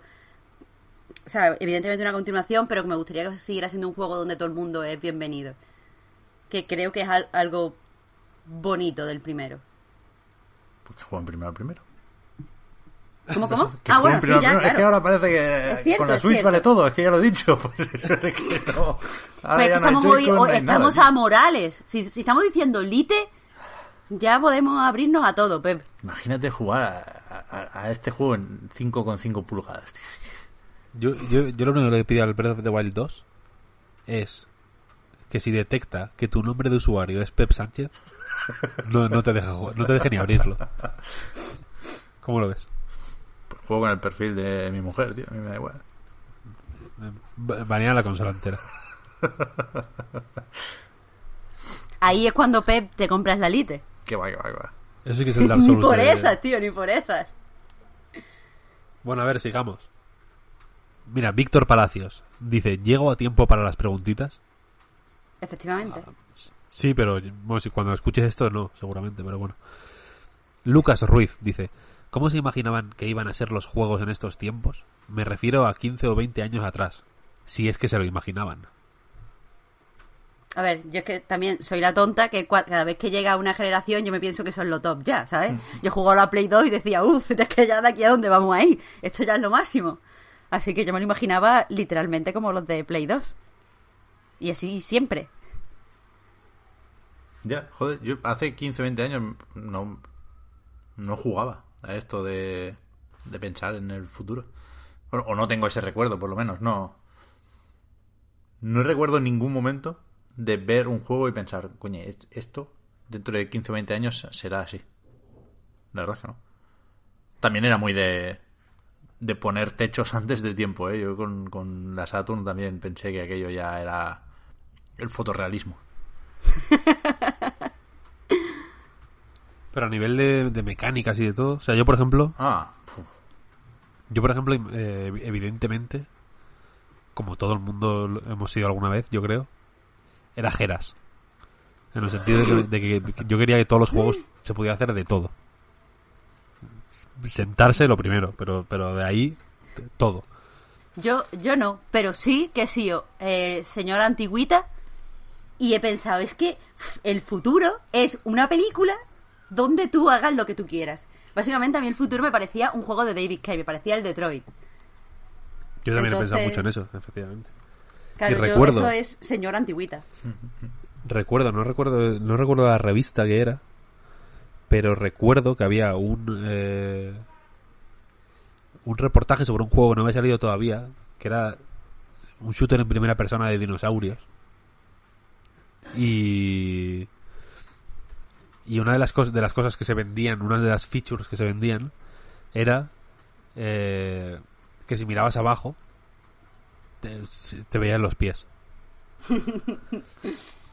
O sea, que no, que, no, que no había como una sombra, no ibas flotando, ¿no? Y la cosa es que cuando mirabas abajo te veías los pies y eso, y veías qué, qué ropa llevabas, por ejemplo. Y eh, tenía algo con los brazos también. Los brazos, no, no se veía solo la pistola, así como en un shooter más o menos normal, sino que se veía como un cacho del brazo. Porque en el brazo había algo de tatuajes o no sé qué hostias. Como que podías eh, equiparte con tatuajes o Dios sabe qué. Y, para mí eso también era una cosa del futuro total. En plan, los juegos serán serán eh, futuristas o dentro de 20 años los juegos eh, se, re- se reconocerán porque si miras hacia abajo te podrás ver el, el pecho y todo. Hostia, pequeño inciso, ahora que hablas de, de, de brazos y de cuerpos en first person shooters, ayer se vio, de hecho lo primero que se veía, más allá del tráiler, del multijugador del Modern Warfare, y, y se hace raro, ¿eh? O sea, ¿Sí? me gusta lo que veo, pero los cambios gráficos se notan más de lo que esperaba. Para bien, ¿no? En general es un juego que se ve guay, pero se me hizo muy raro el movimiento de, del personaje. Y no solo el movimiento, sino cómo se veía. Lo, lo más extraño para mí, que no he jugado muchísimo los últimos Call of Duty, es que me parecía que no paraba quieta el arma. O sea, cambia de posición una barbaridad, más que en Battlefield 5 incluso. Cuando corres, la sujetas con una mano y la mueves mucho. O sea, se mueve muchísimo eh, la metralleta. Y es difícil saber dónde apuntas. Claro, entiendo que la gracia es que sabes cuándo apuntas, cuando te paras a apuntar, ¿no? Pero también que los brazos están muy desnudos. Parecía un Far Cry. Normalmente, ¿no? Call of Duty son muy de ponerle muchas capas en el Sí, vestuario a los sí, sí. personajes. Y vas con, con, ¿no? con los guantes, con el, el jersey, el blindaje, no sé qué. Hay como aprovechan para meter muchas cosas en ese pequeño trozo de cuerpo que es la mano y en la muñeca, ¿no? Y aquí era completamente desnuda. Me, me impactó. Una puta chorrada, pero me apetecía decir que guay el Modern Warfare, ¿eh? Me gustó lo que enseñaron ayer. Ese es el futuro. Modern Warfare. Eh, sí. Sastómetro dice: ¿Qué cosas tendría que ocurrir para que Pep Sánchez escribiera un tuit? Nada, ya lo he dicho muchas veces, no. Ya... Yo, mira, quería, quería responder por ti esta. Eh, algún día deberías poner tu PayPal y decir que, que por un millón de euros escribes un hombre. A lo mejor te pasa como a los CC Top, que de repente Gillette te dice, mira Pep, tú escribes un... O sea, te pagamos un millón de euros, te afeitas y pones un tweet con tu foto afeitado. Y ganas un millón de euros. Los CC Top dijeron que no, pero tú puedes hacer lo que tú quieras, nadie te juzga. ¿Quién, quién dijo que... no? que- ¿Qué- ¿Cuál es esa historia? O sea, El grupo de ¿sabes quiénes son este. los CC Top? Ah, vale, sí, sí. Top. Sí, sí, sí, sí, que sí, tienen sí. así como unas barbas que les llega por la Sí, sí, cintura. sí, sí, sí, sí. Pues cuando estaban en el top eh, absoluto, eh, les llamó Gillette y les dijo: eh, Queremos hacer un anuncio en la que sois vosotros afeitándoos con una Gillette y por hacer el anuncio os pagamos un millón de dólares. Y eh, dijeron que no, porque claro, las barbas eran parte de su imagen. claro. Pero ahora Gillette tiene una nueva oportunidad contigo. Bueno, pues sí. Eso Tuitea. sería una buena... Imagínate un motivo tuiteas- para, publicar un tweet, pero no lo veo muy realista. Gillette y te dan simplemente Gillette y te dan un millón de euros. No, pero si tiene que afeitar, quiero decir, para que a Gillette le salga cuenta, No, tiene que usar las cuchillas. No, pero so- solo tiene que ser un tuit. Entonces que sea medio millón, Víctor, es que eres No, demasiado un millón. No, ambicioso. espérate, espérate, no me regatees ahora, que luego se me lo queda Un todo millón, Hacienda. Un millón. un millón. Bueno, está. pues nada, tío. O sea, eso sería, si, si me pagan un millón de dólares por escribir un tweet, sería la jugada maestra, por supuesto, porque eh, escribo el tweet y, y no me quedo ni a leer las críticas merecidísimas. O sea, no, no, no vuelvo a aparecer. Ya Pero me habéis ¿por visto Críticas lo por suficiente. qué? ¿Eh? A ver, por vendido, todo el mundo sabe que le van a llamar vendido. Claro, claro, claro, no, no, y con razón, yo me lo diría. O sea, mi tercer A ver, tweet no sería... con razón, no, tú tienes derecho a rentabilizar tu imagen online, tío. No, no, mi si tú tercer te has tweet creado sería ese... puto vendido. Y, y después ya pf, me esfumo, nunca se sabe. Eso es verdad. Que me paguen otro millón para, para, para volver a aparecer. No, pero imagínate. imagínate eh, que uno de tus fans de Mixer es, eh, yo que sé, un jeque. O. ¿No? O, el- o un, uno de los eh, multimillonarios de Estados Unidos. Alguno hay, ¿eh? Que toca dinero por ahí. Amancio, Ortega. Sin ir más lejos, vaya. Tú pon que te sigue. Y pones tu PayPal y dices, le voy a dar un millón de pavos para que ponga. mm, Amancio Ortega me encanta. ¿Lo haría? No, Pep, ahí, ahí sí que te llamaría yo vendía. Yo sí, pero Claro. claro, que lo haría, vaya. O sea, que no. Sin duda, vaya, y lo siento. Si cae un mito, pero es así. O sea, yo pongo ese tweet, mm, compro un piso, me voy a vivir la vida con mi mujer y mi hijo y ya me habéis visto lo suficiente, vaya. Es que no. es que con un millón de euros vives toda la vida, literalmente. ¿Cómo no voy a hacer eso? Es que no me puedo creer que haya tuiteado y ahora no puedo hacer yo ese negocio. O sea, es que lo que más me jode, tío, es que he tuiteado. Si no hubiera tuiteado, ahora estaría en la cima, como tú, Pep. Joder, pero es que a mí claro. lo que me jode es que por la por la mierda esta esté planteando escenarios en los que quedo como un capullo cuando es evidente que nada, que nada de esto va a pasar. Qué necesidad Bueno. de meterme yo en estos problemas. Pero, Pep, es que estamos pensando siempre ahí marcas malvadas. Ya, ya, Podríamos pues. pensar que te lo ofrece, por ejemplo, yo qué sé, eh, pues un, un de este de la esclerosis múltiple. Por poner un tweet que en la que la gente haga el challenge que sea para recaudar dinero, tú lo pones, te llevas tu dinero fresco, pero no eres tan capullo. por desgracia, menos- por desgracia pueden pagar un millón por un tweet las marcas malvadas. Claro, serías Ya, un capullo que- igual, porque es como, porque le dan un millón de euros a este inútil? Sería Porque mucho vez se va a revalorizar, tío. en vez de cuando- dedicarlo a la investigación. Claro, claro, mucho peor, mucho peor. Pero porque se revaloriza, es como cuando contratan no sé qué del cáncer, hacen una, yo qué sé, un concierto. La Pero- gente, a lo mejor el artista no cobra, pero los lo hacen- pipa eso- y las cosas cobran. Eso, lo- eso solo lo hacen porque sacan dinero.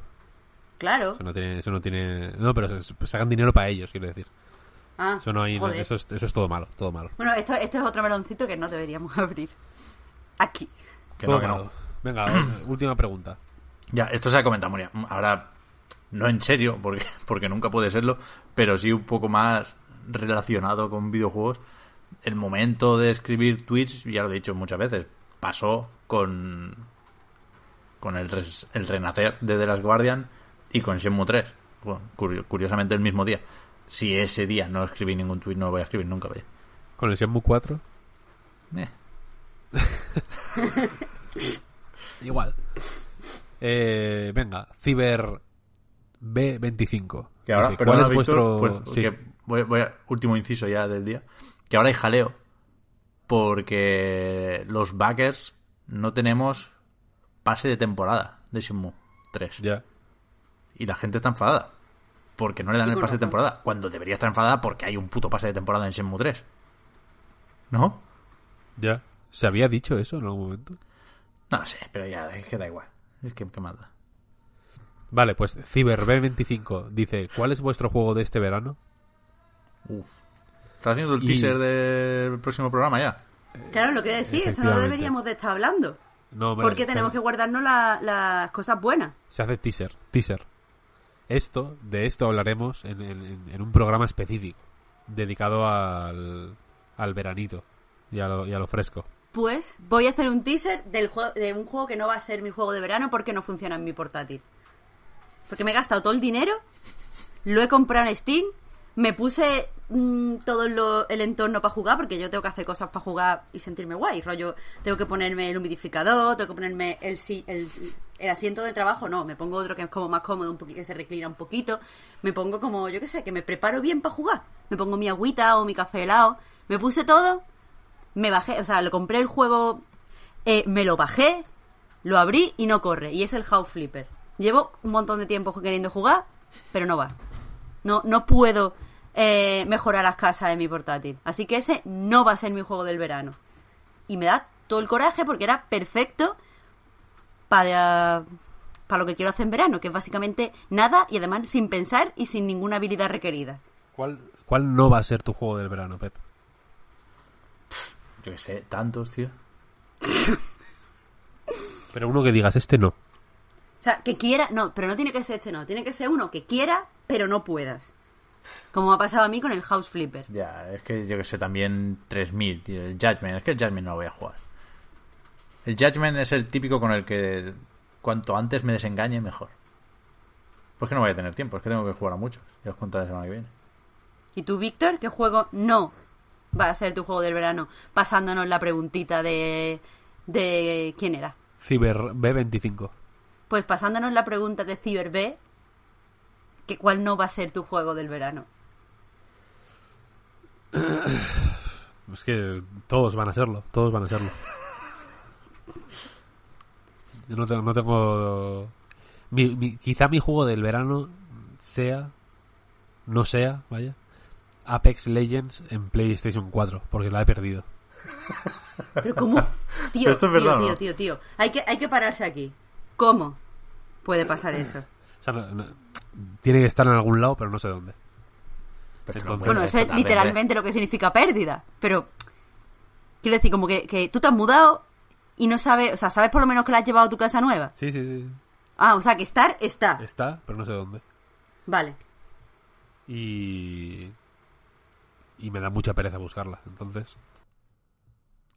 Probablemente tenga, que- renacer en, el, en, Xbox One. Así que mi juego del verano será el Apex Legends en Xbox One. Ya está. Vaya tela. Vaya tela, vaya tela. En fin. Con, con esto os recordamos, porque no lo hemos hecho, aprovechando la pregunta, que el jueves 18 a las 10 de la noche, final de temporada, episodio número o programa número 41 de esta décima temporada, en directo en twitch.tv barra a Night Games, ya lo iremos recordando en Twitter y demás, pero el, el 40, el de hoy, se acaba aquí. No sin antes recordar que el podcast Reload, como nightgames.com, se mantiene gracias a vuestras generosas aportaciones en Patreon, patreon.com barra Reload, y que los patrons tenéis ahora un, ratito más de podcast con la prórroga. Al resto, ya ha quedado claro que os esperamos. Os convocamos incluso al jueves que viene. Después, todo ese programa, suponiendo que, que las cosas funcionan como deberían, que esperamos que sí, eso se publicará en formato audio, como siempre, y eh, se volverá a poner en YouTube, ¿eh? no, no tengáis ninguna duda sobre eso. Así que entonces nos vemos. Muchísimas gracias, Víctor, Marta, y hasta la próxima. Hasta luego. Hasta luego.